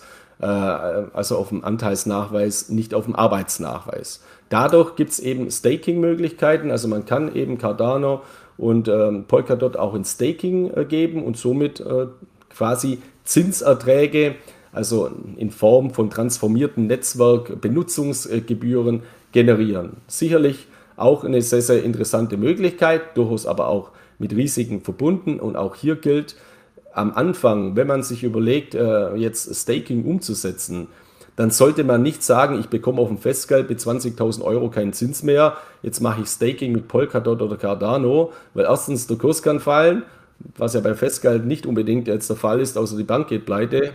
Äh, was auch äh, passieren kann. Äh, übrigens in dem Zusammenhang, wir haben ja neulich mal angesprochen, Stellenausschreibungen bei der BaFin zum Thema Bankenabwicklung. Wir haben einen neuen Fall in Deutschland, einen ganz, ganz gravierenden Fall, die Greensill Bank, die eben in ein Moratorium von der BaFin geraten ist. Also das zeigt auch, wie angeschlagen unser Kontrollsystem in diesem Zusammenhang ist, um jetzt mal einen kleinen Ausflug zu machen in eine andere Welt, wieder zurück zur Kryptowelt. Also ich rate auch hier beim Thema Staking, wenn man neu beginnt, einfach mal einen Betrag äh, der jetzt nicht besonders relevant ist, 50 Euro, 500 Euro zu nehmen und eben mal diese Staking-Funktionen über Staking-Plattformen auszutesten. Entweder auf Kryptobörsen, die Staking-Funktionen anbieten, auf Wallets, die Staking-Funktionen anbieten. Man kann es mittlerweile sogar, Beispiel Polkadot auch relativ neu, über ein Ledger äh, auch Staking machen, also über eine Hardware-Wallet. Sich mit dieser Thematik Validatoren befassen, also wie funktioniert denn das überhaupt? Was steht denn dahinter? Was sind die Risiken? Und äh, auch jetzt nicht unbedingt nur vertrauen, weil da ein großer Name dahinter steht. Auch in dem Zusammenhang mal ein Risiko. Wir hatten auf Binance äh, aktuell äh, in der Chain beziehungsweise äh, einen, Mega-Scam, also wo eben auf einer, einer Kryptobörse, auf einer, auf einer der weltgrößten Kryptobörsen sich auf einmal ein Scam angesiedelt hat und mit äh, genau so einer Thematik verschwunden ist. Also auch da gibt es eben Fehlentwicklungen, wo eben die Kontrollfunktionen noch nicht so ausgereift sind. Deswegen die beste Kontrollfunktion ist man selber. Also man muss sich das eben genau selbst anschauen. Ich glaube, ich habe noch eine dritte Grafik zum Thema Polkadot auch mitgebracht. Äh, wenn wir dich äh, mal noch kurz anschauen äh, können. Ja, genau. Also das ist eben für mich eben eine gute Grafik äh, zum Thema, was hat ein Polkadot mittlerweile auch schon alles äh, an, an, Technologien, was hat sie äh, für Partner. Also hier sehen Sie dann eben im unterschiedlichen Bereich, was gibt es für Validatoren, welche Wallets äh, wurden unterstützt, was gibt es für Foren. Foren sind was ganz, ganz Wichtiges, aber auch was ganz, ganz Gefährliches. Also ich lese in unheimlichen Internetforen mit und äh, da bekommt man manchmal enorm viele Anregungen, manchmal bekommt man Angst, was da manche Leute fragen. Äh, also wenn Anfängerfragen gestellt werden, dann ist das Traurige auch, dass solche Anfänger meistens dann relativ schnell versucht werden, abgezockt zu werden, dass man denen, dass denen ein Refer Referral-Link, also irgendein Multilevel-Marketing-Link oder ähnliches zugeschickt wird oder die sogar gescammt werden, also gleich direkt betrogen werden.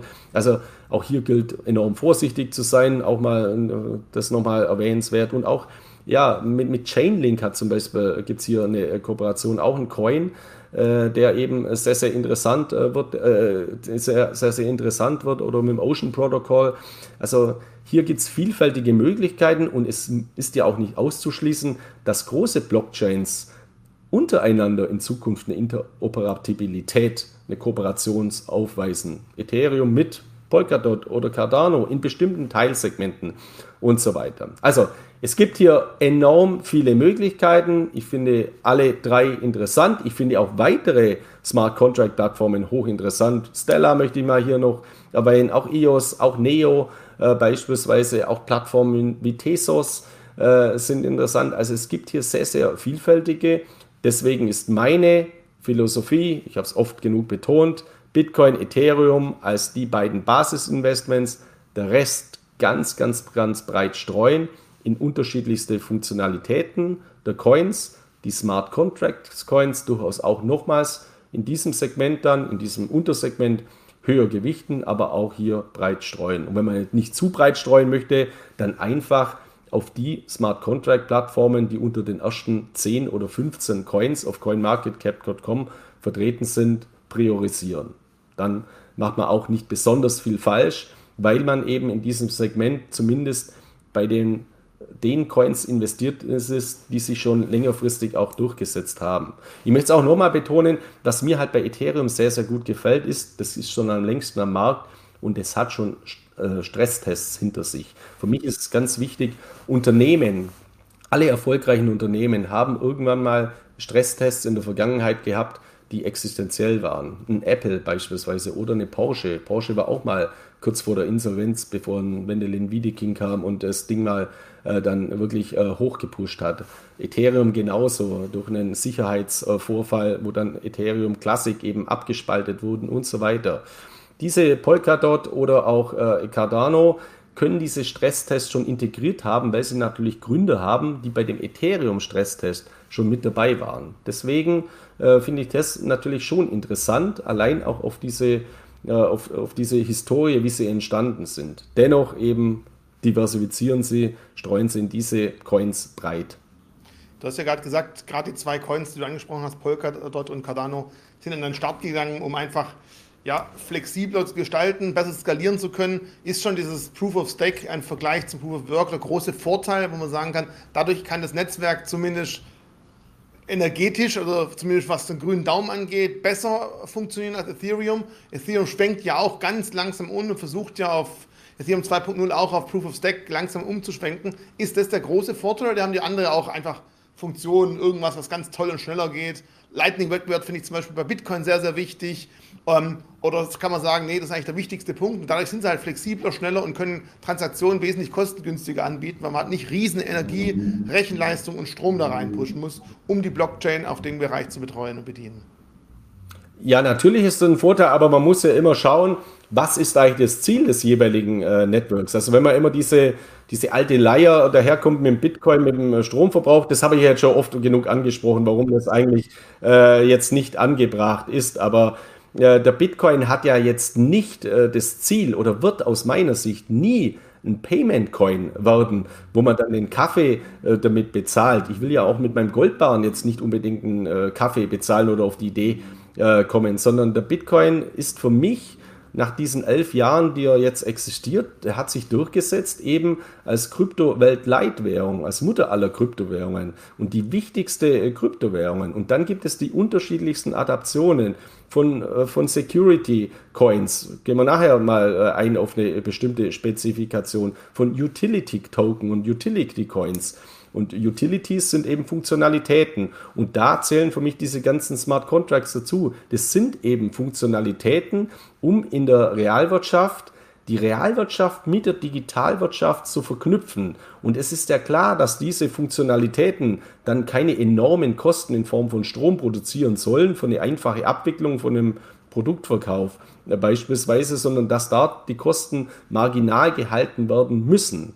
Und das Ziel lässt sich, glaube ich, bei allen Smart Contract Plattformen erreichen, die sich durchsetzen, weil ansonsten setzen sie sich nicht durch. Das, heißt eben Interoperabilität, Skalierbarkeit und äh, Effizienz, gerade auch im Bereich auf äh, Bezug auf Energieeffizienz, sind die Grundvoraussetzungen. Und Ethereum würde jetzt nicht bei einer Marktkapitalisierung von 200 Milliarden äh, stehen, wenn man jetzt nicht davon ausgeht, dass Ethereum das nicht schafft.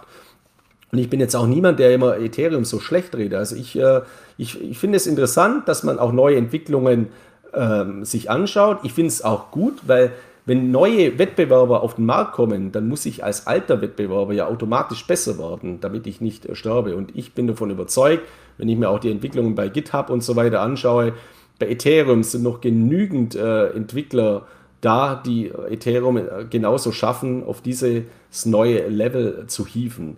Und äh, deswegen dieses Killer, diese Killer-Funktionalitäten von anderen, die wage ich mal stark äh, zu bezweifeln. Stand jetzt sollte man jedenfalls nicht auf diese Karte wetten, dass das eine stirbt und die anderen mit Sicherheit ähm, das, ähm, äh, das kompensieren werden. Sie haben angesprochen, verschiedene Funktionsweisen, die es da so gibt, Smart, äh, Entschuldigung, äh, Utility Tokens, Security Tokens. Wir haben auch vor, das, wir hatten heute vor, das Thema NFTs zu machen oder durchzugehen. Und du hast bevor mein Link zu, einem, zu einer Auktion durchgeschickt, als ich den gerade mehr aufgerufen habe, ist das Gesicht leicht entgleist. Hast du gesehen, was das Bild kostet? Ja, also ich, äh, ich habe ich habe gesagt, also ich verfolge das ja schon seit langem, beziehungsweise äh, äh, ist ja unfassbar. Also bin ich ja wirklich geschockt. Also, warum ich jetzt so blöd schaue, äh, liegt daran, heute ist der letzte Tag, wo man auf dieses Bild äh, bieten kann. Ich habe meinen ersten Artikel vor einer Woche geschrieben. Da ist dieses Bild gerade auf 3.250.000 ähm, Dollar gestiegen, äh, was für mich ja schon vollkommen äh, kurios war. Und vorher, wo wir das Vorgespräch gehabt haben, da habe ich dir gesagt, Richie, äh, das Teil kostet jetzt 13 Millionen 250.000 Dollar und jetzt steht es bei 60 Millionen 250.000 Dollar. Also, genau. Ja, also, ja, Wahnsinn. Also, was hat es jetzt überhaupt denn, genau, damit auf sich? Ja, was hat mit digitaler Blockchain und NFTs zu tun? Äh, Entschuldigung, wir haben jetzt vielleicht einige Zuschauer überfahren, aber die Zahl hat mich einfach dermaßen geflasht. Aber was gucken wir uns da überhaupt an? Was ist das? Ja, genau. Also, NFT. Wir haben ja äh, in, den, in, den Krypto, äh, in der Kryptoökonomie, in der Kryptowelt die unterschiedlichsten Trends gesehen in den letzten Jahren, angefangen 2017, äh, 2018 mit diesem ICO-Boom, Initial Coin Offerings. Dann kam dieser DeFi-Hype, also dezentralisierte Finanzanwendungen. Ein weiterer Punkt, äh, den ich dann schon lange auch sage, wo eben viele Anwendungen finden wird, äh, sind sogenannte Security Tokens. Also Security Token im Unterschied zu Utility-Token äh, haben, also Utility-Funktionen, wie wir es gerade angesprochen haben mit Smart Contracts. Security-Tokens sind eben mit etwas hinterlegt, beispielsweise einer Firma, einer Aktie, einer Immobilie, einem Oldtimer oder wie auch immer. Und äh, dann gibt es jetzt eben fungile, äh, fungible Security Token. Also wenn jetzt äh, ein Security Token mit einer Aktie hinterlegt wäre, dann ist eine Aktie natürlich fungibel. Also wenn du Daimler-Aktien hast und ich kaufe eine Daimler-Aktie, das ist eine austauschbare Aktie, ein Anteil am Unternehmen, äh, äh ein Unternehmensanteil an der Aktiengesellschaft der Daimler äh, AG in diesem Zusammenhang. Dann gibt es aber eben auch Entwicklungen, sogenannte Unikate. Äh, Unikate, das sind dann diese NFTs, also Non-Fungible Tokens, also Token, die nicht fungibel sind in Relation zu den fungiblen Token wie Ethereum, wie Bitcoin oder Security Coins auf fungible äh, Vermögenswerte. Beispielsweise ein Ferrari gibt es mittlerweile als äh, NFT, also dass man sich dort äh, beteiligen kann. Es hat in anderen Segmenten auch andere Namen, nämlich sogenannte Collectibles. Und Collectibles werden auch auf die Blockchain übertragen. Da gibt es auch einen interessanten Markt, den ich mir in letzter Zeit sehr, sehr ähm, ja, intensiv anschaue, und zwar der Markt äh, von Collectibles äh, für Sneaker.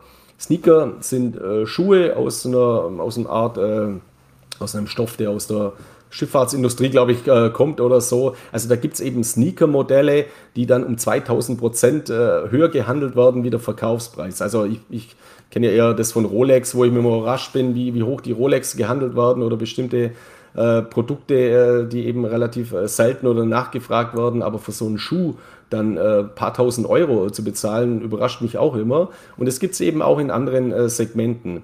Und jetzt haben wir eben äh, in der Welt der Kunst, sage ich mal, zwei bedeutende Auktionshäuser. Das eine ist Christie's, das andere ist Sotheby's, eins aus New York, eins aus London, hat man wahrscheinlich auch äh, schon mal gehört. Und bei Christie's wurde jetzt erstmals der erste Non-Fungible Token in Form eines Bildes, eines digitalen Kunstwerkes äh, versteigert. Das ist dieser Beeple. Und der besteht, wenn man es sich anschaut, sieht so aus wie ein Mosaik aus unterschiedlichsten äh, kleinen Bildern und das ist eben unikat. Äh, man kann jetzt davon halten, was man will. Das ist ja bei Kunst immer so äh, der Fall. Also äh, auch Banksy oder Künstler, wenn man sieht, für welche Preise die über den Tisch gehen. Ich kenne halt Kunst von früher noch, wenn Van Gogh oder äh, ja, so berühmte Maler, Picasso, die dann irgendwann mal gestorben sind äh, und dann haben sie ein abgeschlossenes Lebenswerk. Ich selber sammle zum Beispiel auch Bilder, aber jetzt nicht in diesen Preissegmenten, sondern ich bin großer Fan von James Ritchie. Ich habe James Ritchie mal äh, kennengelernt 2010 äh, ähm, auf einem Kreuzfahrtschiff, habe da ein Bild äh, von ihm gekauft, mir das signieren lassen. Der ist dann ein Jahr später in New York gestorben und dann sind die Preise äh, deutlich angezogen und seitdem ja, ja, sammle ich Bilder von ihm. Also ist auch eine Anlageklasse und diese Anlageklasse lässt sich jetzt digitalisieren. Und da gibt es jetzt eben dieses, dieses wahnsinnige Bild, das ein Non-Fungible Token ist, also ein einzigartiges Unikat von einem Künstler. Und das ist jetzt wirklich äh, weggegangen für 69 Millionen. Ist das ein Neuner auch noch, oder? Also. Ja, genau. Also rund 70 Millionen US-Dollar. Also unfassbar äh, aus meiner Sicht, aber zeigt eben auch, äh, was in diesen Märkten äh, möglich ist. Und wir haben diese, diese Non-Fungible Tokens schon mal vor ein paar Jahren gehabt mit CryptoKitties, hat es eben äh, in diesem äh, Digitalsegment auch angefangen. Was äh, momentan, äh, wo ich immer mal Berührungspunkte habe, ist beim Fußball, also der Deutsche Fußballbund, der DFB, bringt seine Nationalspieler derzeit auf eine Plattform, äh, die Blockchain Cards, also diese Sammelkarten äh, auf der Blockchain äh, verbrieft äh, es, das, die österreichische Post hat digitale Briefmarken, die sogenannten Crypto-Stamps, die eben auf der Blockchain sind. Der FC Bayern hat auch oder einige andere Fußballmannschaften, Bundesligamannschaften auch, gibt es diese Blockchain-Sammelkarten. Und es gibt eben da zwei Internet äh, Internetseiten, einmal nonfungible.com und einmal cryptoslam.io. Da sind wir jetzt gerade, da sieht man mal, welche Non-Fungibles eben, welche Non-Fungible Tokens eben hier gehandelt werden, wie die Preissteigerungen sind. Also wir sehen jetzt mal links oben die CryptoPunks. Äh, wenn man sich das mal anschaut, die 24-Stunden-Veränderung von plus 546 Prozent. ist ja jetzt auch mal eine Erwähnung wert. Also es ist ein Segment, für mich manchmal auch ein sehr abstraktes Segment, aber ich glaube, dieses digitale Segment, dieses digitale Kunstwerksegment, das wird auch seine Berechtigung haben und Non-Fungible Tokens werden auch einen enorm, enormen Boommarkt haben. Ob das jetzt immer im Kunstbereich ist, da muss man sich natürlich auch sehr spezifisch äh, damit befassen. Ich sehe es eben momentan in anderen Segmenten dass eben nicht fungible Gegenstände wie eben Oldtimer, wie in Ferrari, in Porsche äh, oder derartige Sammelobjekte auch auf die Blockchain gebracht werden über NFTs oder auch Immobilien. Also eine Immobilie ist ja auch nicht beliebig austauschbar, dass das eben auch ein Segment ist, wo in Zukunft man sich dann eben beteiligen kann mit wenigen Euro über einen Blockchain-Token an einer bestimmten Immobilie. Und somit werden eben neue, ja, äh, Finanzdienstleistungen ebenfalls entstehen, auch eben ja äh, parallel zu diesen ganzen DeFi-Anwendungen. Und wenn wir jetzt mal die Brücke wieder zu den Smart Contracts äh, finden, äh, für diese DeFi-Anwendungen sind natürlich auch wieder Smart Contract-Plattformen die Basis und auch hier ist es eben so, dass im Bereich der NFTs die Blockchain von Ethereum nach wie vor die wichtigste Blockchain ist. Also wir sehen das ja auch auf der rechten Seite beim Thema Preis. Da steht eben äh, ETH äh, relativ häufig oder überall ETH eben auch dabei. Also diese ganzen, diese ganzen Blockchain-Anwendungen laufen wiederum über Smart Contracts, über Token, über die Blockchain von Ethereum und deswegen bin, äh, ist das eben ein Zusatzbaustein, der mich eben auch von Ethereum so, äh, so, so überzeugt ist jetzt nicht ein Segment, wo ich sage, da muss man jetzt unbedingt investieren. Also wenn man ein Krypto-Portfolio hat und man interessiert sich für dieses Segment noch etwas mehr, kann man das natürlich äh, auch äh, noch dazu mischen, bei allen Chancen, bei allen Risiken oder auch, wenn man sich natürlich direkt für diese Art von digitalen Kunstmarkt interessiert.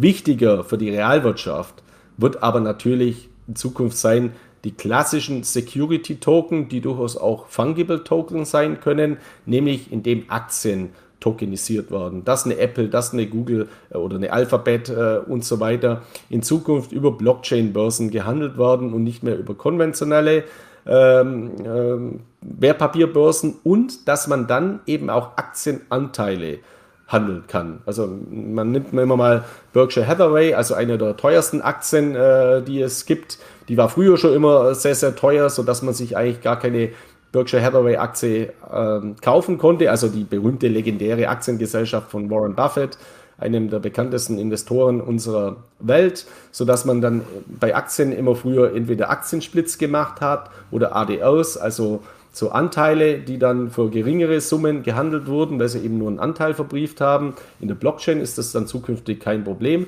Dann kann man eben auch eine Apple-Aktie in Zukunft kosteneffizient ab einem Euro beispielsweise kaufen oder eine Microsoft-Aktie.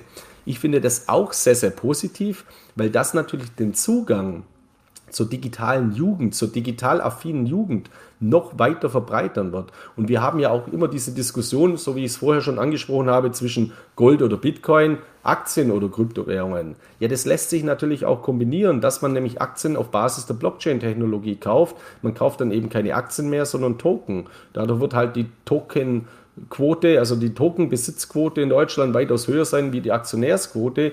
Indirekt sind es aber Teilhaber, sind es auch wieder Aktionäre.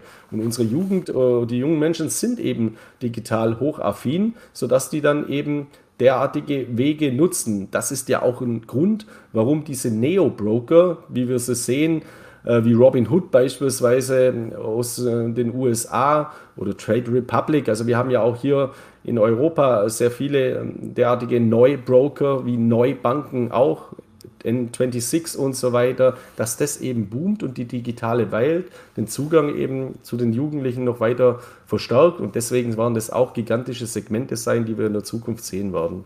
Vielleicht noch wichtiger als Security Tokens, die dann an anderen Börsen gehandelt werden, ist grundsätzlich, dass für diese Security Tokens nicht mehr für die Verwahrung eine Globalurkunde gedruckt wird, die wie in den 70er Jahren irgendwo im Tresor verwahrt wird und dann buchungstechnisch ein Millionstel von diesen Dingen hin und her gebucht wird.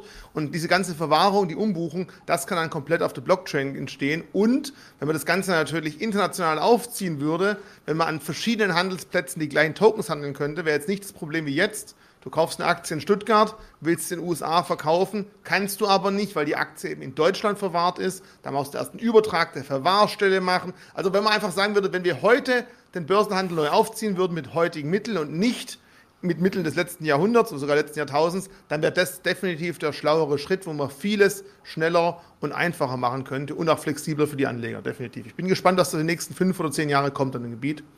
Ich glaube, da wird es einiges tun.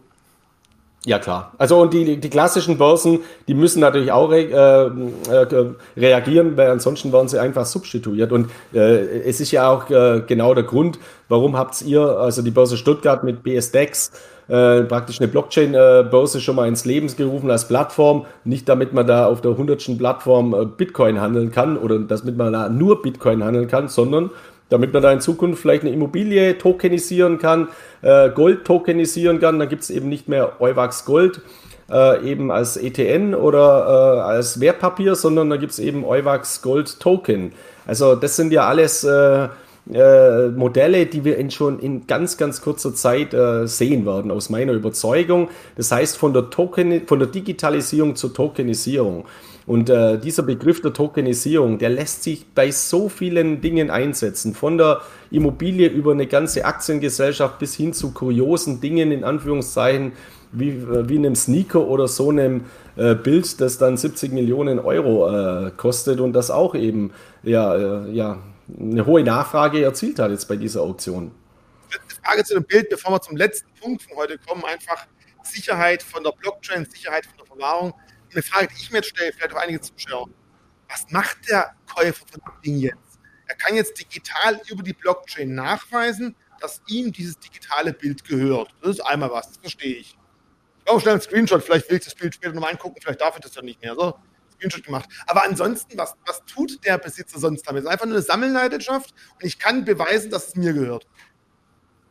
Ja, genau so ist es. Also ich weiß jetzt nicht, ob man jetzt zum Beispiel eine Mona Lisa oder äh, gut, eine Mona Lisa ist ja öffentlich zur Verfügung, aber dass man bestimmte Kunstwerke, die man jetzt für teures Geld auch erwirbt, jetzt unbedingt ins Wohnzimmer hängt. Das hat ja auch versicherungstechnische Gründe und so weiter, sondern es ist wirklich unsere Sammelleidenschaft. Und ich, ich kenne das ja auch von anderen Dingen, wie zum Beispiel, ich habe ein paar äh, Leser, die haben enorme äh, Bestände an Rolex-Uhren. Die haben sie auch nicht irgendwo in der Vitrine liegen, wo sie die jeden Tag anschauen können, sondern die liegen halt auch in einem Safe und die sammeln sie eben zur Kapitalanlage, zur, zum, zum, zur Werterhalt. Und äh, da, da geht es jetzt, glaube ich, einfach auch darum, dass man dieses Kunstwerk eben besitzt. Das ist das erste NFT, das über Sotheby's, äh, äh, Entschuldigung, über Christie's äh, gehandelt äh, wurde. Und man kann sich ja einen, einen, Druck dann ins Wohnzimmer hängen, dann sieht man es immer. Aber das Ding, äh, das Ding, das ist ein bisschen vielleicht flapsig ausgedrückt, das liegt eben in der Blockchain. Tokenisiert, digitalisiert äh, in, der, in der Blockchain. Und ähm, das, das äh, ist jetzt für viele, ich weiß, natürlich auch sehr, sehr abstrakt.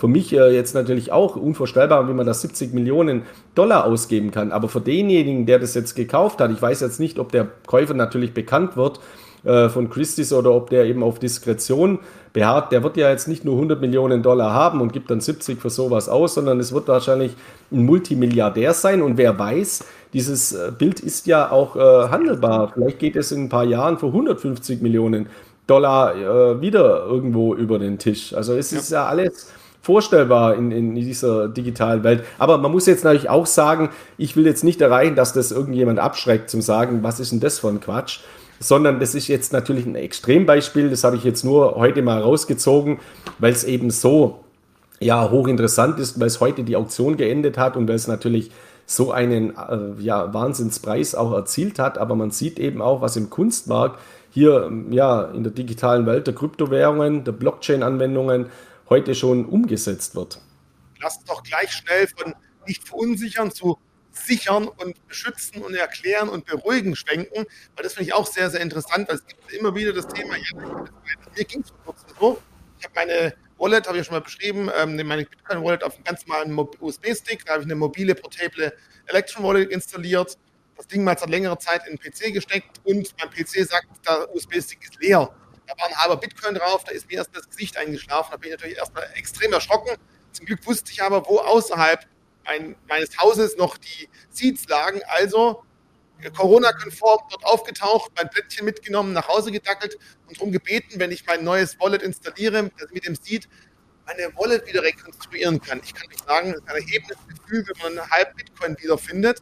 Und es stärkt auch ungemein das Vertrauen, dass du mit diesem, diesem Mechanismus, ja, du hast deinen, deinen Seed, deine Schlüsselwörter sicher aufbewahrt, du kannst damit wirklich das Ding wiederherstellen. Es ist keine, ein Stück Hardware, kein Stück USB und wenn der kaputt ist, ist es kaputt, sondern du kommst immer wieder ran, wenn du sorgfältig damit umgegangen bist. Und genau darauf wollen wir jetzt ein bisschen hinausgehen. Das finde ich sehr, sehr gut, dass du das ansprichst und mitgebracht hast. Das sind natürlich viele Dinge, die sich gerade Neueinsteiger damit beschäftigen. Wie sicher ist das Ganze? Wie komme ich da wieder ran? Können es andere auch hacken? Und mir uns wurde als Börse Stuttgart vor kurzem mal Video zugeschickt. Hier, guck mal, der behauptet, ein YouTuber, so ein Bitcoin-Ding wäre ganz leicht zu hacken. Ich bin immer noch der Meinung, viel Spaß und viel Erfolg dabei. Äh, das ist ein Ding der Unmöglichkeit, wenn man einfach die Wahrscheinlichkeiten, da haben wir es schon wieder, gegenüberhält, wie wahrscheinlich es ist, dass man damit Erfolg haben kann. Genau. Also im Prinzip geht es jetzt auch noch die, die, die Leserfrage ein, die der letzte Leser aus dem letzten Video äh, oder Leser, also User äh, geschrieben hat. Äh, der Nachteil von Bitcoin zu Gold, wenn da der, die, wenn der Strom ausfällt oder die Hardware-Wallet gestohlen wird äh, und so weiter, dann ist eben alles weg. Nein, ist eben nicht so, weil man hat einen Generalschlüssel, also einen Zusatzschlüssel um eben seine Private Keys zu verwalten und die Blockchain, wo die Coins sicher liegen bleiben, auch wieder aufzuschließen. Und äh, jemand, der jetzt nur Kryptobörsen nutzt, kommt damit überhaupt nicht in Berührung. Sobald ich aber meine Coins herunternehme, beziehungsweise meine Coins bleiben in der Blockchain, sobald ich meine Private Keys selber verwalte, indem ich äh, eben ähm, die, die, die Coins äh, verwalte über eine Hardware-Wallet oder auch über eine Desktop-Wallet oder über eine Mobile-Wallet, bei der ich eben äh, einen sogenannten Recovery Seed habe, also meine Coins, meine Private Keys selber zur Verfügung und diese nochmal absichere bzw. zusammenfasse als Ableitung in Form von diesen 12 oder 24 Wörtern, die dann dazu dienen, die Wallet wiederherzustellen. Und ich weiß, als ich vor ein paar Jahren das erste Mal gemacht habe, habe ich auch gedacht, mit 24 Wörtern, äh, wenn die jetzt jemand errät oder eben lange genug eingibt oder wie funktioniert denn das überhaupt? Wenn man sich mal näher damit befasst, dann stellt man mal fest, wie sicher das ist. Ich bekomme dazu enorm viele Fragen. Ich habe neulich zum Beispiel eine Anfrage gehabt, da hat mich jemand gefragt, ob man sich diese Wörter selber aussuchen kann. Also beispielsweise anhand seiner Kindernamen oder ähnliches. Nein, das kann man natürlich nicht. Wenn Sie eine Wallet einrichten, dann werden diese Wörter nach einem Algorithmus, nach einem Zufallsprinzip eben individuell vorgegeben. Und das sieht dann eben so aus. Äh, das sind jetzt mal 24 Wörter aus diesem Zusammenhang. Man braucht eben, um diese auch zu sichern, nur die ersten, jeweils die ersten vier Buchstaben. Also es gibt beispielsweise auch mit CryptoSteel oder Billfoldle sogenannte Wallets, Sicherungswallets für Recovery Seeds, also für diese Wörter in Form von Edelstahl äh, Aufbewahrungstools. Das heißt, es funktioniert so wie Gutenberg, äh, äh, also der Buchdruck, da sind dann eben kleine Edelstahl-Letter mit diesen jeweiligen Buchstaben eingraviert. Dann kann man diese Buchstaben sich zusammenstellen und praktisch dieses diese Platte ist dann in Edelstahl sicher verwahrt. Die legt man dann an einen sicheren Ort, in einen privaten Safe oder versteckt die irgendwo, selbst wenn Hochwasser kommt oder ein Wasserschaden oder Haus brennt ab oder wie auch immer. Es ist von Umwelteinflüssen eben nicht zerstörbar und mit diesen 24 Wörtern kann ich dann meine Wallet und somit meine, den Zugang zu meinen Kryptocoins wiederherstellen. Also ich kann damit meine Hardware-Wallets absichern. Und ich habe jetzt äh, öfters mal Praxisfragen, also ganz normale Praxisfragen, wo jemand zum Beispiel sagt, ich komme mit dem Ledger Nano X, das ist eine der bekanntesten Hardware-Wallets, überhaupt nicht klar, weil der ist so klein, der hat nur zwei Knöpfe, ich komme mit der Bedienung nicht klar. Da ist dann vielleicht, äh, oder das ist für viele der Ledger, äh, der, der Tresor Modell T, der eben ein kleines Display hat, ähnlich wie ein Smartphone, nicht ganz so groß und äh, bedienerfreundlicher ist in diesem Zusammenhang. Der ist dann halt bei anderen Anwendern beliebter. Jetzt, wie bekommt man denn seine Coins von einem Ledger Nano X auf einen Tresor Modell T? Kann man alle übertragen oder über eine Kryptobörse noch dazwischen schalten, übertragen? Da kostet das natürlich enorme Gebühren. Aber wenn man sowas vorhat, ja, kann man einfach auch diesen Recovery Seed, den man auf dem Ledger hat, auf dem Tresor eingeben. Da sind die Coins wieder da. weil das Ganze eben kompatibel ist und basiert eben auf einem der wichtigsten Funktionen, nämlich äh, diesem sogenannten BIP39-Code. Und äh, dieser BIP39-Code, der lässt sich eben auch auf GitHub äh, abrufen. Der besteht eben aus 2048 Wörtern. Und dort, auf Basis dieser Wörter, in der richtigen Reihenfolge, werden diese Recovery Seeds zusammengestellt. Und jetzt muss man sich nur mal überlegen, wie wahrscheinlich ist ein Lottogewinn 6 aus 49? Also ich weiß jetzt nicht, welcher Leser oder Zuschauer schon mal einen Lottogewinn gehabt hat. Ist relativ selten, dass man so einen Lottogewinn sechs Zahlen aus 49, vielleicht dann noch eine Zusatzzahl dazu äh, richtig hat. 6 aus 49. Bei diesen Recovery Seeds sind es eben 24 aus zwei, über 2000, 2048 und das noch in der richtigen Reihenfolge. Also das ist eine enorme Sicherheit. Äh, das ist wirklich, äh, ja, eine ganz, ganz starke Funktion, eine ganz, ganz starke Sicherungsfunktion und die Wahrscheinlichkeit, dass man seine Coins verliert, indem der Recovery Seed nicht ordnungsgemäß verwahrt wird, vergessen wird, zerstört wird, die ist hundertfach, tausendfach höher, als dass jemand diesen Code knacken kann. Deswegen kommt eben der Sicherung dieses Recovery Seeds eine ganz, ganz große Bedeutung zu. Und wir werden da in Zukunft sicherlich auch mal noch äh, Videos machen. Äh, wichtig ist natürlich, diese Recovery Seats zu sichern. Aber was passiert, wenn mir morgen ein Ziegelstein auf den Kopf fällt oder ich habe einen Autounfall, ich sterbe oder falle ins Koma oder ähnliches? Das ist ja auch vielen Leuten wichtig. Wissen dann meine Angehörigen, wie sie mit so 24 Wörtern äh, Bitcoin-Werte oder Kryptowährungen auf dem Ledger wiederherstellen können? Also deswegen ist auch ganz wichtig, da die Familienmitglieder mit an die Hand zu nehmen oder denen zumindest mal zu zeigen, wo hat man denn eigentlich die 24 Wörter versteckt oder wo hat man äh, das Ganze gesichert oder wie funktioniert das äh, ganz, ganz grundlegend? Und das vernachlässigen nach wie vor leider auch noch äh, sehr, sehr viele. Das stelle ich auch immer wieder fest. Und da ist auch ein großer Bedarf da. Was kann man denn da für zusätzliche Schutzfunktionen aufbauen? Also mir ist jetzt in diesem Zusammenhang eben äh, mal ganz wichtig, immer diesen Mythen, wenn der Strom ausfällt oder wenn äh, die Krypto oder wenn die Wallet kaputt geht, dann sind die Coins weg. Nein, das ist natürlich nicht so. Genau deswegen gibt es diesen Recovery Seed, diese 24 Wörter und ich kann die dann auf einem neuen Ledger wiederherstellen oder ich kann die auf jeder Wallet, die BIP 39 kompatibel ist, wiederherstellen. Und alle gängigen Desktop- bzw. Mobile- oder Online-Wallets wie Yax oder wie Exodus, wie der Ledger oder wie der Tresor, die sind natürlich BIP 39 kompatibel. Deswegen ist das natürlich auch eine ganz, ganz wichtige Anwendungsfunktion, wo ich keine Sorge haben muss. Ich habe auch immer wieder mal die Frage, ja, was mache ich denn? Ich will es langfristig aufbewahren. In zehn Jahren gibt es die Firma Ledger vielleicht gar nicht mehr, weil es ist ja ein zentralisiertes Unternehmen, geht, geht vielleicht pleite, die stellt gar keine Ledger mehr her. Was mache ich dann? Ja, passiert gar nichts. Äh, es gibt, wird immer Wallets geben oder andere Anbieter geben, die ich dann eben diese 24 Wörter eingeben kann, um meine Coins wiederherzustellen. Und auch noch ein äh, in diesem Zusammenhang, äh, es kommen ja auch immer mal wieder kritische Kommentare zum Thema, wie kann man denn eigentlich nur Ledger äh, empfehlen? Da gab es ja einen riesen Sicherheitsvorfall und die Daten wurden geklaut. Ja, ist so, die Daten wurden geklaut und zwar nutzerspezifische Daten. Meine wurden übrigens auch geklaut, deswegen bekomme ich jetzt öfters mal einen Anruf aufs Nigeria oder eine E-Mail äh, von irgendwas, weiß ich woher, wo man mir schreibt, ich muss meinen Ledger neu updaten. Dann äh, ist da ein Link dabei oder eine Seite, die genauso vom Layout aussieht, als käme sie von Ledger.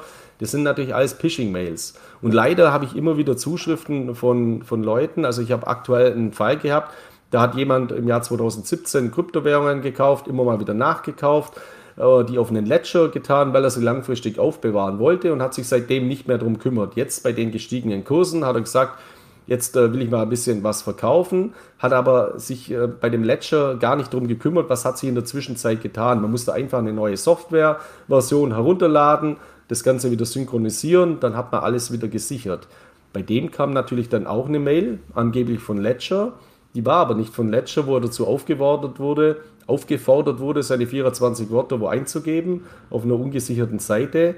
Dem wurde dann der Ledger komplett abgeräumt. Deswegen diese 24 Wörter nirgendwo eingeben, außer eben direkt auf dem Ledger oder direkt auf einer anderen Hardware-Wallet oder auf einer Wallet, wo ich sicher bin, dass die auch eben vom Anbieter ist.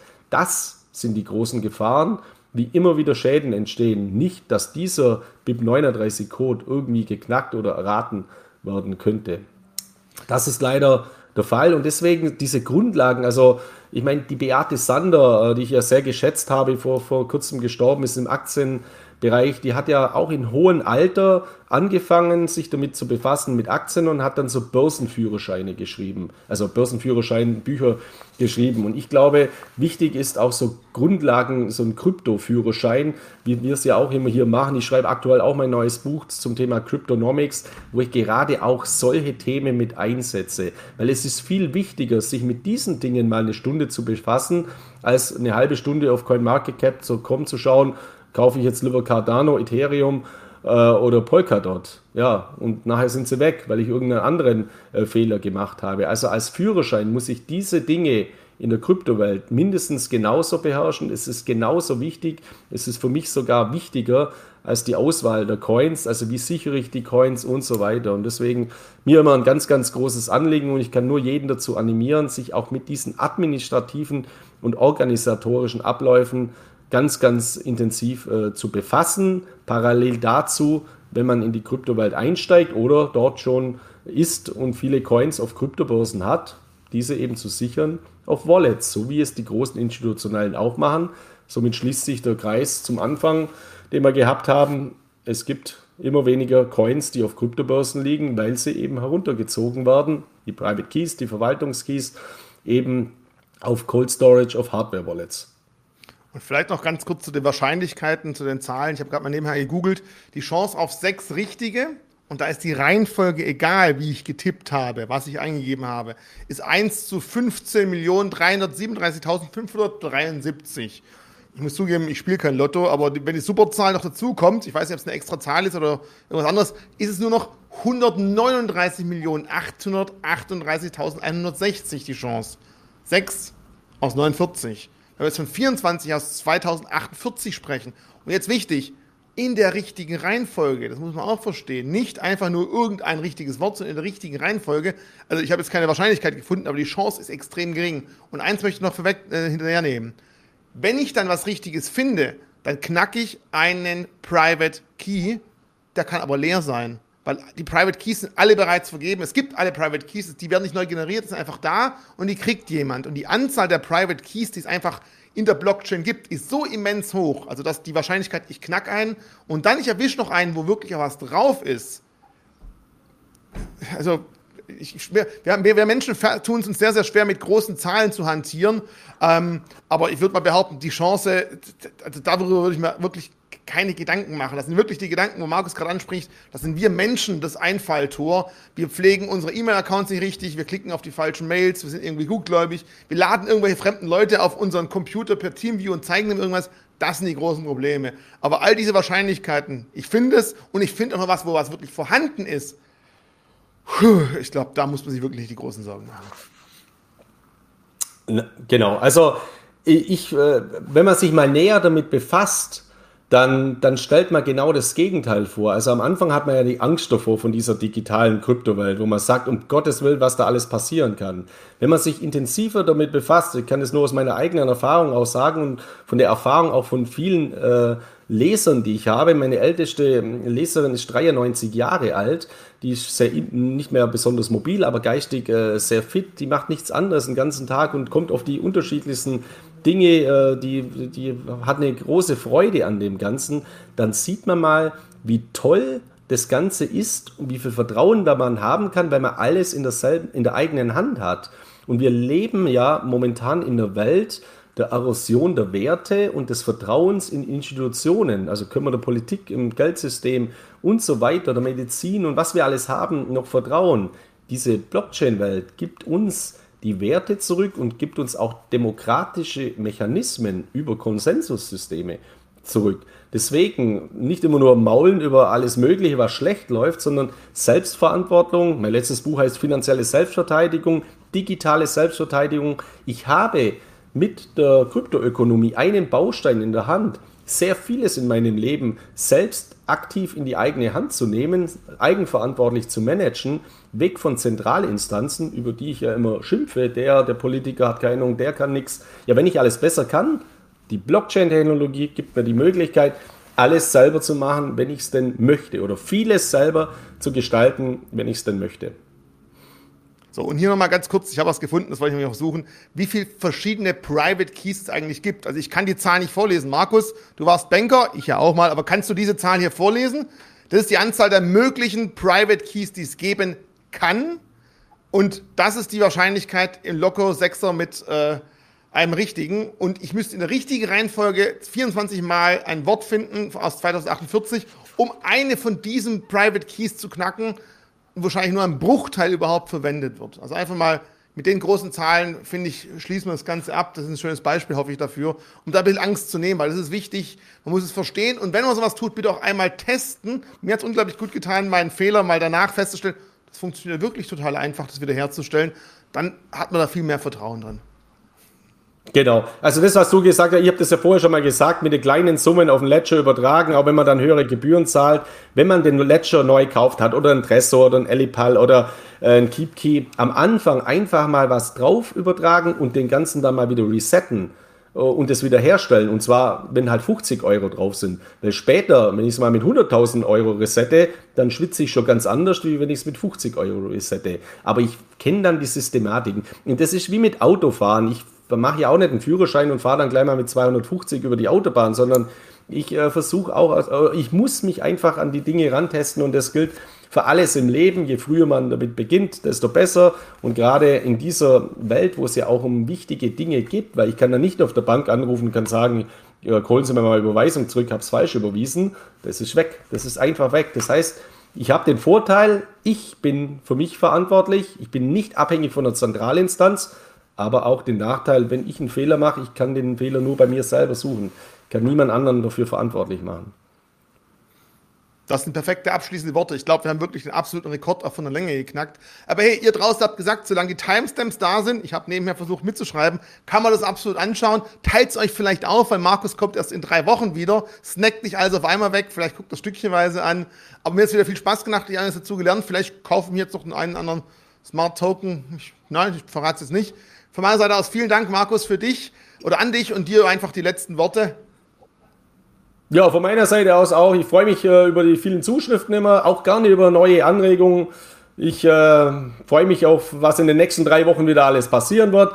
Auch nochmals das, was ich am Anfang gesagt habe, in der Ruhe liegt die Kraft. Ich kann mir durchaus vorstellen, dass auch in der nächsten Zeit mal wieder massiv kracht, an den Kryptomärkten ruhig bleiben und in den Phasen eben nicht auf coinmarketcap.com schauen, sondern sich mit der Ausbildung befassen und das gilt für die Crypto Freaks genauso wie für diejenigen, die realwirtschaftlich vielleicht sehr fit sind, aber technologisch noch Defizite haben. Also die einen sollen technologisch was machen, die anderen sollen sich mit den wirtschaftlichen Parametern befassen. Diejenigen, wo keine Coins haben, sollen sich mit den Coins befassen. Diejenigen, wo kein Gold haben, sollen sich mit Edelmetalle befassen. So alle Bereiche mal ein bisschen dazu bauen und diese breite Diversifikation schafft bei mir persönlich eben ein großes Vertrauen in die Herausforderungen, die die Zukunft unbestritten bringen wird, aber lässt einen dann eben auch locker in das ganze äh, Thematik dieser Herausforderungen und der Stabilität unseres Geldes, was ja für uns alle sehr wichtig sein wird, gehen. Deswegen bleibt gesund, freue mich aufs nächste Update. Alles Gute, viele Grüße aus Mallorca und äh, ja,